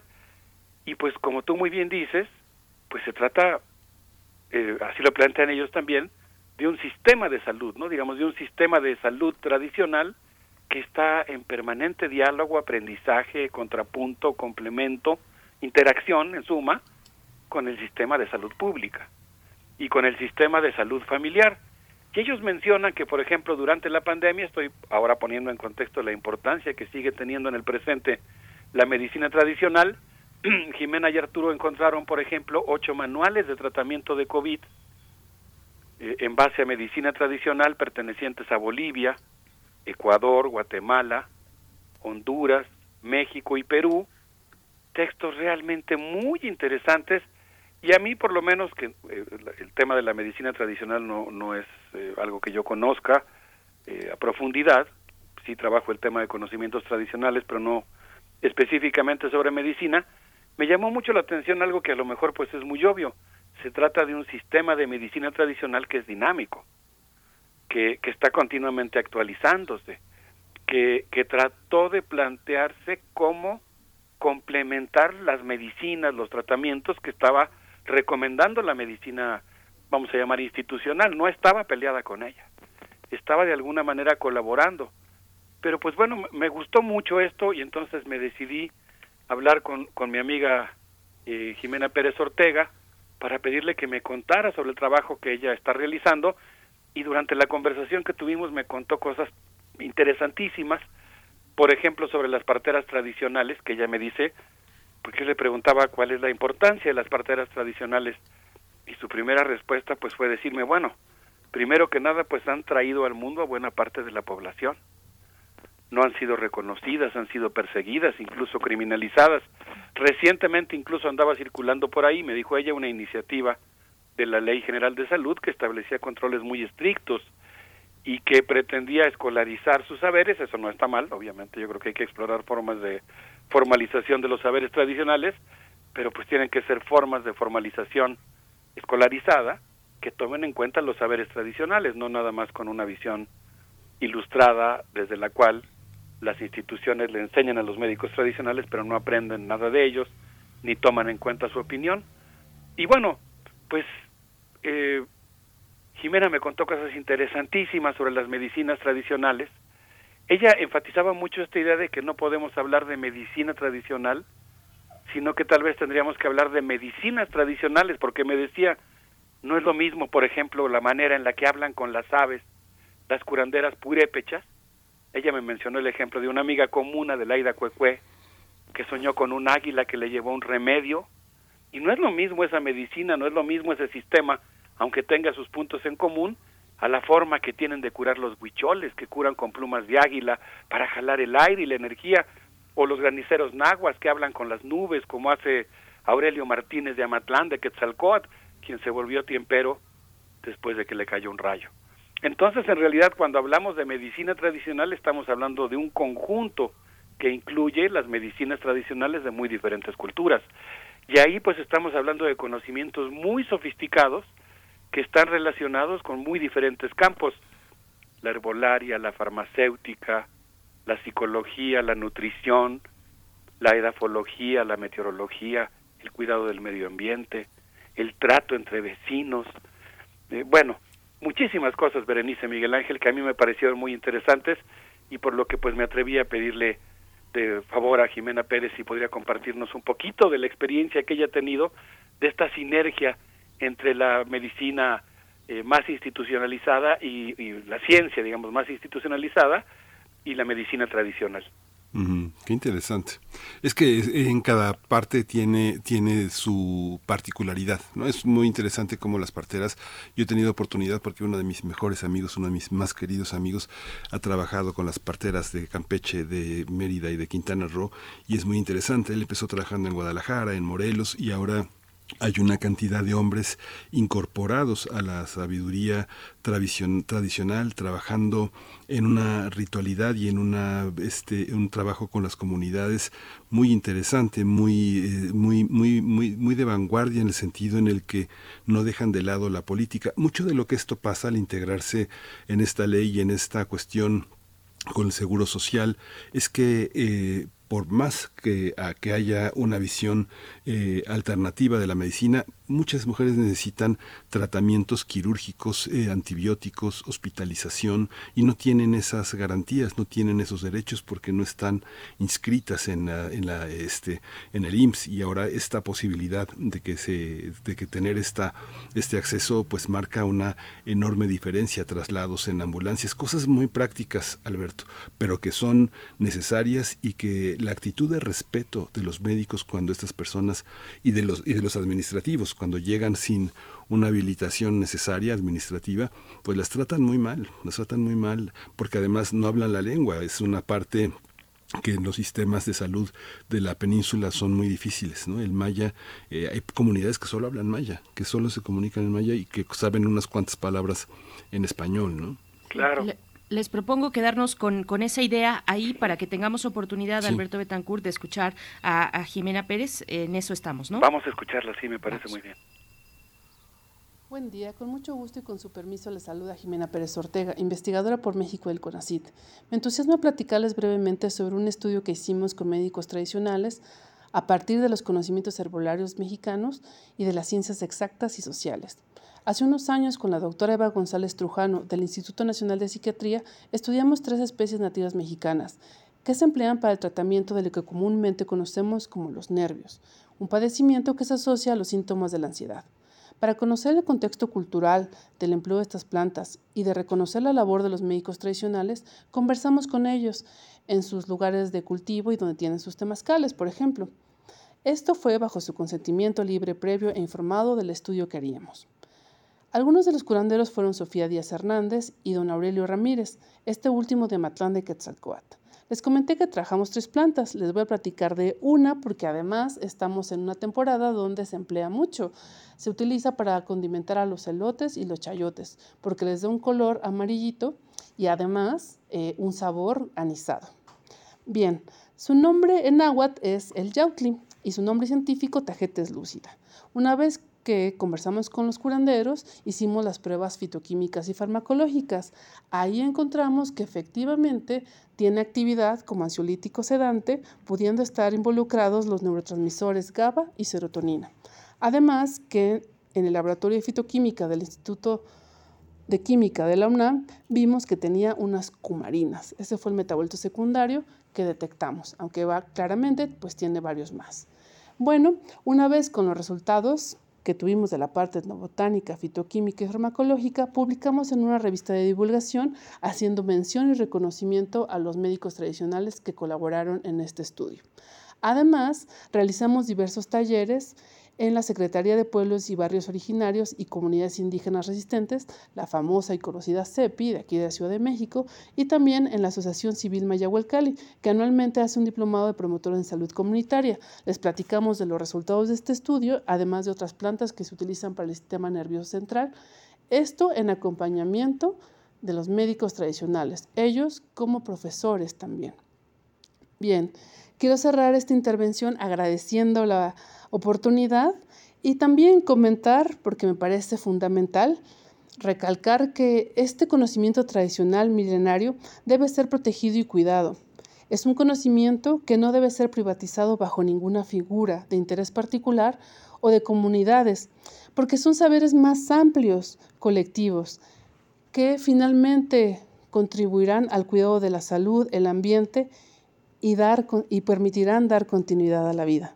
Les agradezco mucho la, la oportunidad y envío un calurosísimo saludo a la comunidad universitaria y a este programa de radio. Muchas gracias a la investigadora Jimena Pérez. Bueno, continuamos contigo, doctor Alberto Betancourt. Decir nada más que en esta conferencia matutina que hemos citado, en esta presentación que hizo eh, em, Elena Álvarez Bulla, eh, en las distintas diapositivas que proyectaba, eh, pues hay, hay elementos interesantes. Habla de que en pandemia el 38, más del 38% de los partos fueron atendidos en México por, partera, por parteras.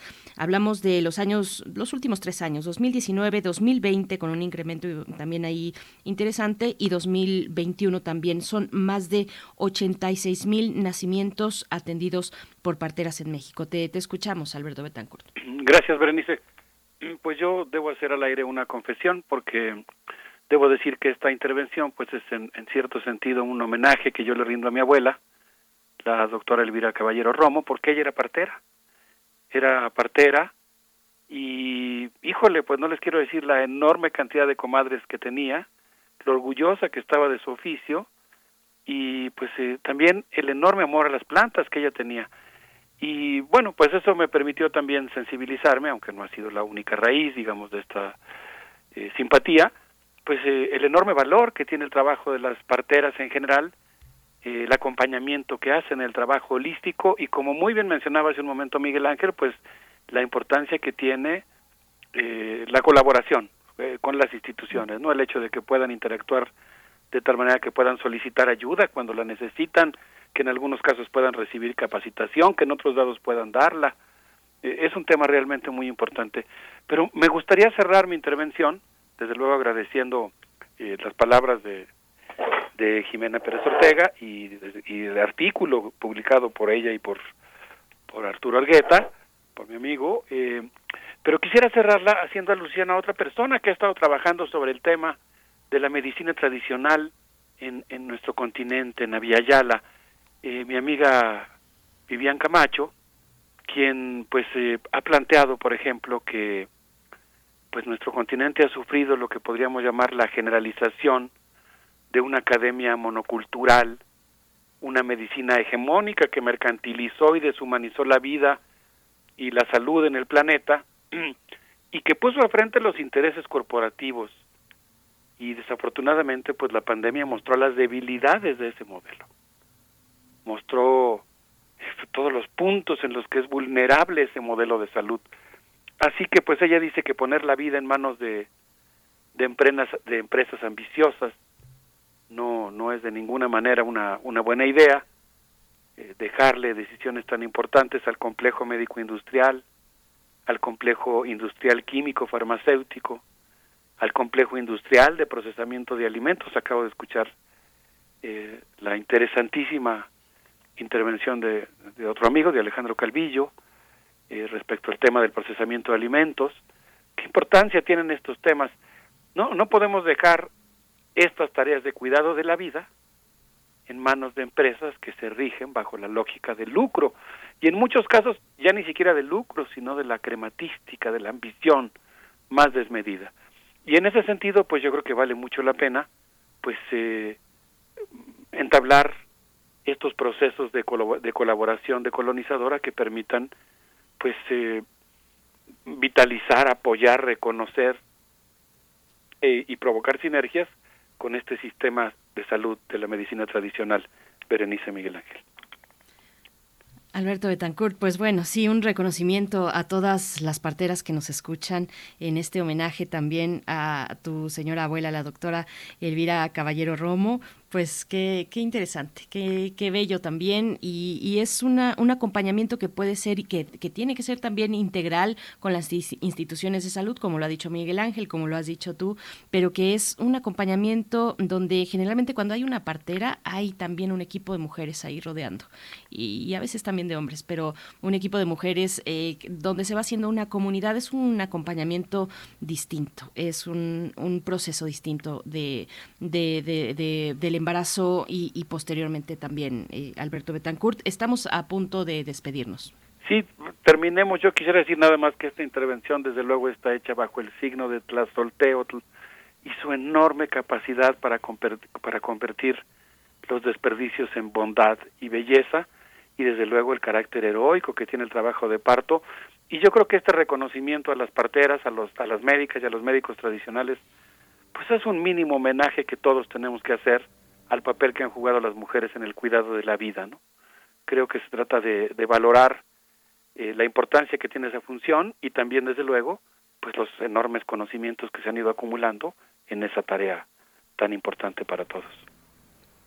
Pues muchas gracias, Alberto Betancourt. Nos vamos a despedir con música. Sí, como estamos de fiesta, les propongo estar abiertos a las influencias que ha tenido la música mexicana y despedirnos con Héctor Infanzón y esto que fue su concierto en el Zócalo en 2017, a ver qué les parece, para que empecemos la fiesta. Que la continuemos, porque ya oí que empezó desde como las 7 de la mañana. sí. Empezó desde el martes. ah, bueno. Por eso me gusta estar en la UNAM. Un abrazo. Un abrazo. Hasta la próxima. Vamos a escuchar.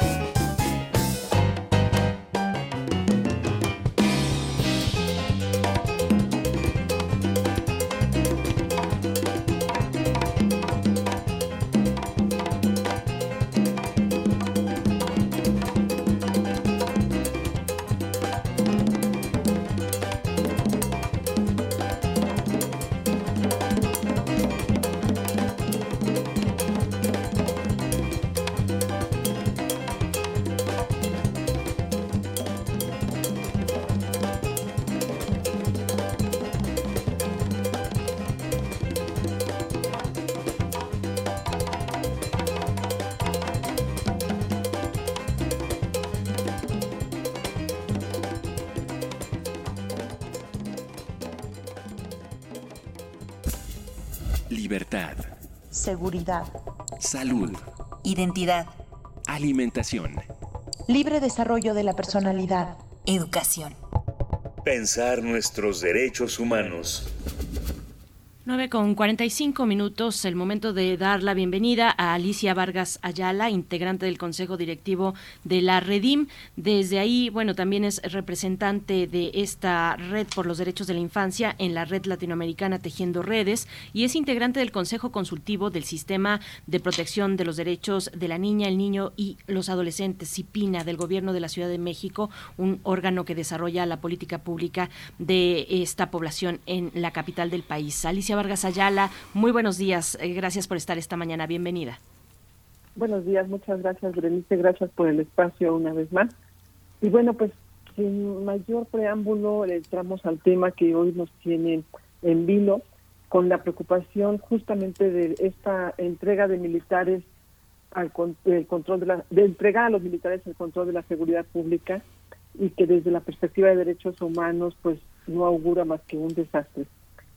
Y bueno, pues efectivamente desde el, desde el comienzo del mandato del presidente Andrés Manuel López Obrador el primero de diciembre de 2018, no se ha conseguido realmente rebajar los niveles de violencia. El país registró los dos años más violentos de su historia, con 34.681 víctimas de asesinato en 2019 y 34.554 en el 2020. El Alto Comisionado de las Naciones Unidas para los Derechos Humanos, Amnistía Internacional, la Comisión Interamericana de Derechos Humanos, entre otros organismos internacionales y, por supuesto, organismos, organizaciones nacionales eh, relacionadas con derechos humanos, pues hemos expresado todos nosotros la preocupación por la aprobación que el Congreso de la Unión dio para transferir la Guardia Nacional a la Secretaría de la Defensa Nacional. Y de manera particular, cada uno de los organismos pidieron al Estado mexicano reconsiderar estas modificaciones, las cuales pues apuntaron a que esto no hace más que profundizar la militarización de las fuerzas de seguridad en el país. Por su parte, la, la comisión, el, perdón, el alto comisionado de las Naciones Unidas eh, ofreció un, un comunicado y nos plantea que es preocupante que las reformas aprobadas no incluyan ninguna disposición que garantice la supervisión civil de la Sedena. Esto plantea preocupaciones adicionales en materia de derechos humanos, sobre todo en el tema de la rendición de cuentas. Nasir al-Nasir, la representante del alto comisionado, recordó que aunque la militarización de las fuerzas de seguridad ha aumentado de forma constante en México desde 2006, esto no se ha traducido en una reducción sostenible de la criminalidad, sino que por el contrario, ha provocado un aumento de las fuerzas de, seguridad en las calles, un aumento en las denuncias graves a las violaciones de derechos humanos, precisamente impuestas por estas fuerzas de seguridad y de las Fuerzas Armadas. La Comisión Interamericana de Derechos Humanos también, respecto a esta reforma, urgió al Estado mexicano a reconsiderarlo recalcó que toda la política pública de seguridad ciudadana debe contar con una institucionalidad independiente de las fuerzas militares, con una estructura policial civil, operativa y profesional para que sea una herramienta eficaz para la prevención de los delitos y protección de civiles, mediante justamente el respeto y la garantía de los derechos humanos por parte de los, de los estados. De acuerdo con la Comisión Interamericana, los estándares interamericanos establecen que el mantenimiento del orden público y la seguridad ciudadana deben estar primordialmente reservados a los cuerpos policíacos civiles y que cuando las Fuerzas Armadas participen en tareas de seguridad, esta debe de ser extraordinaria, de manera que toda la intervención que se encuentre justificada, se encuentre justificada y resulte excepcional, temporal y restringida. Por eso la, la, Comisión Interamericana pues reconoce que México eh, enfrenta un reto grave eh, frente a esta situación de violencia.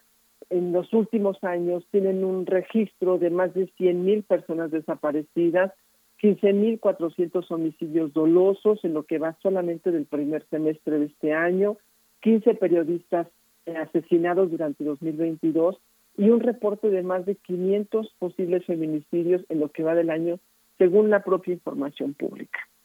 Amnistía Internacional, por su parte, expresó un enérgico rechazo a la decisión de las y los senadores de legalizar la militarización de México con la aprobación de la reforma a la Guardia Nacional. Este organismo apuntó que lamentaba, lamentaba profundamente la decisión del, del Senado, perdón, ya que ha visto que los ha visto los desastrosos resultados de la militarización de la seguridad pública en México durante los últimos 16 años. En vez de seguir por este camino, hace un llamado al Poder Ejecutivo a diseñar un plan de retiro progresivo de las Fuerzas Armadas de las calles, priorizar el fortalecimiento de las policías civiles, así como el desarrollo de políticas públicas de prevención tendientes a garantizar la seguridad pública. Organizaciones de la sociedad civil en México, como Redim, ofrecimos un comunicado ratificado por Redim y por la Organización Latinoamericana Tejiendo Redes de Infancia en América Latina y el Caribe. Y desde en otras ocasiones no, nos, no nos cansaremos de seguir afirmando que la fallida estrategia de seguridad pública militarizada, impulsada desde Calderón en 2006, ha tenido un impacto negativo en la seguridad e integridad de las y los ciudadanos y ha alcanzado dimensiones preocupantes. En anteriores ocasiones ya hemos señalado que esta estrategia ha tenido grave, una grave repercusión en la garantía de los derechos de niñas, niños y adolescentes al impedirles el derecho a una vida sin violencia. Y bueno, frente a esto no podemos dejar de mencionar el reciente caso sucedido apenas el 31 de agosto, cuando Heidi Mariana, de tan solo cinco años de edad, fue asesinada por elementos del ejército mexicano en Nuevo Laredo, Tamaulipas, mientras se dirigía al hospital junto con su mamá y su hermano. Según las investigaciones, la muerte fue provocada por personal de la Secretaría de la Defensa, haciendo uso de la fuerza letal precisamente por estar en las calles. Y bueno, pues en 2011 les recordamos que el Comité de los Derechos del Niño expresó al Estado mexicano en una de las observaciones generales que hizo al reporte eh, que presentó México ante, ante el organismo, hizo, expresó su, inquietud, su inquietud frente a la amenaza contra el derecho a la vida de los niños y niñas causada por el grado de militarización. Este mismo organismo en 2015 volvió a pedir que se revisara la estrategia de lucha contra la delincuencia organizada para que las niñas y los niños estén protegidos de la violencia, así como para implementar de manera efectiva protocolos para la protección de sus derechos. La militarización ha multiplicado las violaciones graves a los derechos humanos y los miembros de la Fuerza Armada son cubiertos por la impunidad. Nos preocupa que pese a los indicadores negativos, el gobierno federal y el partido mayoritario en las cámaras pues pretendan seguir ignorando estas recomendaciones y estos estándares internacionales, manteniendo, por supuesto, pues un, digamos, negocio multimillonario de muerte y dejando al país, pues así, bañado en sangre. Algunos expertos en, política eh, interna también han denunciado que han, han expresado sus preocupaciones y frente al anuncio de Andrés Manuel sobre este acuerdo, este acuerdo para que la Guardia Nacional pase al control del ejército, pues le han reclamado al presidente justamente que está traicionando no solo la ideología de izquierda con la que se enarboló y con la que él llega a, a la presidencia de este país, sino también sus propuestas de candidatura, ¿no? Ya que durante este tiempo también Andrés Manuel hizo declaraciones de que desde Morena que por supuesto iban en contra de la militarización. Su campaña fue uno de los de los de los elementos más emblemáticos y justamente estaba eh, hablando en contra de la militarización, además de ser pues su posición pues una violación a la Constitución. Esta militarización, por supuesto, nos deja expuestos frente a un acto de traición ideológica, ¿no? Programática, autoritarismo y violación constitucional. Nos pondría en la ruta del militarismo civil.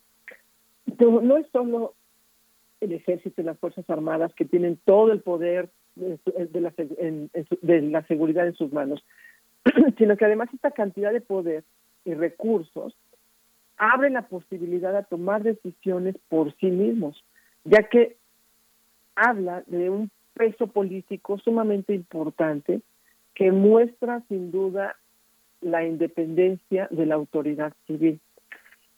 Asimismo, la, la, el militarismo también hace presencia del cuerpo militar en actos donde desde la perspectiva incluso de, de, la izquierda y desde la perspectiva que tradicionalmente nos ha acompañado en este país, pues no deberían estar, ¿no? Actos, por ejemplo, como, como los, eh, los, los informes diarios del presidente, las mañaneras, donde la presencia del secretario de la Defensa pues es recurrente. Así que sin duda se trata de actos políticos que no dejan duda a que son mensajes de autoritarismo. Por supuesto, sin contar que en materia de seguridad eh, la política de militarización pues no ha servido para bajar la incidencia delictiva, la violencia ni la impunidad. Las cifras hoy son superiores a las del calderonato.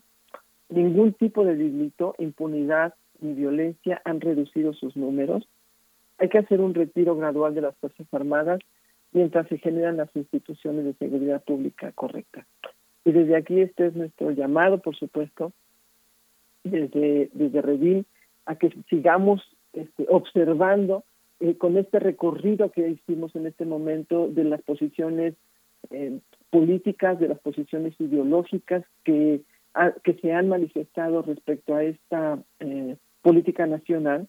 Y por supuesto pues nos, nos sumamos a las voces de denuncia y a las voces que motivan la revisión de, de esta de esta posición político eh, de nuestro gobierno que sin duda eh, nos preocupa desde esta perspectiva de militarización nacional es cuanto pues muchas gracias Alicia Vargas Ayala por esta por esta reflexión eh, interesante.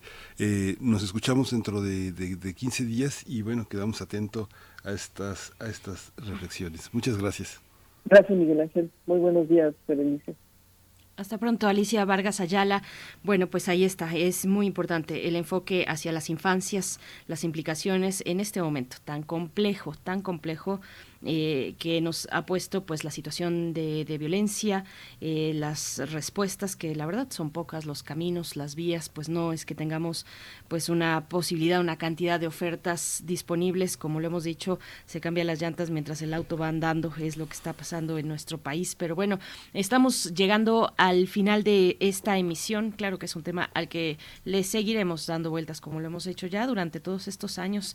de nuevo recordar que ayer la Cámara de Diputados, ayer se aprobó en diputados la eh, esta iniciativa, bueno, esta propuesta de extender la presencia del ejército en las calles en labores de seguridad pública hasta el año 2028 eh, pasa ahora al Senado. Vamos a tener discusiones pues muy importantes en el Congreso del país. Nos vamos a ir ya, Miguel Ángel, ya es tiempo. Sí, ya nos vamos. Gracias por su escucha. Nos escuchamos mañana. No baje la guardia. Si va a las eh, concentraciones populares, mantenga, si puede, la distancia. Use el cubrebocas. Le deseamos mucho, mucha, mucha buena noche, mucha, mucha fuerza y mucha energía. Esto fue el primer movimiento. El mundo desde la universidad.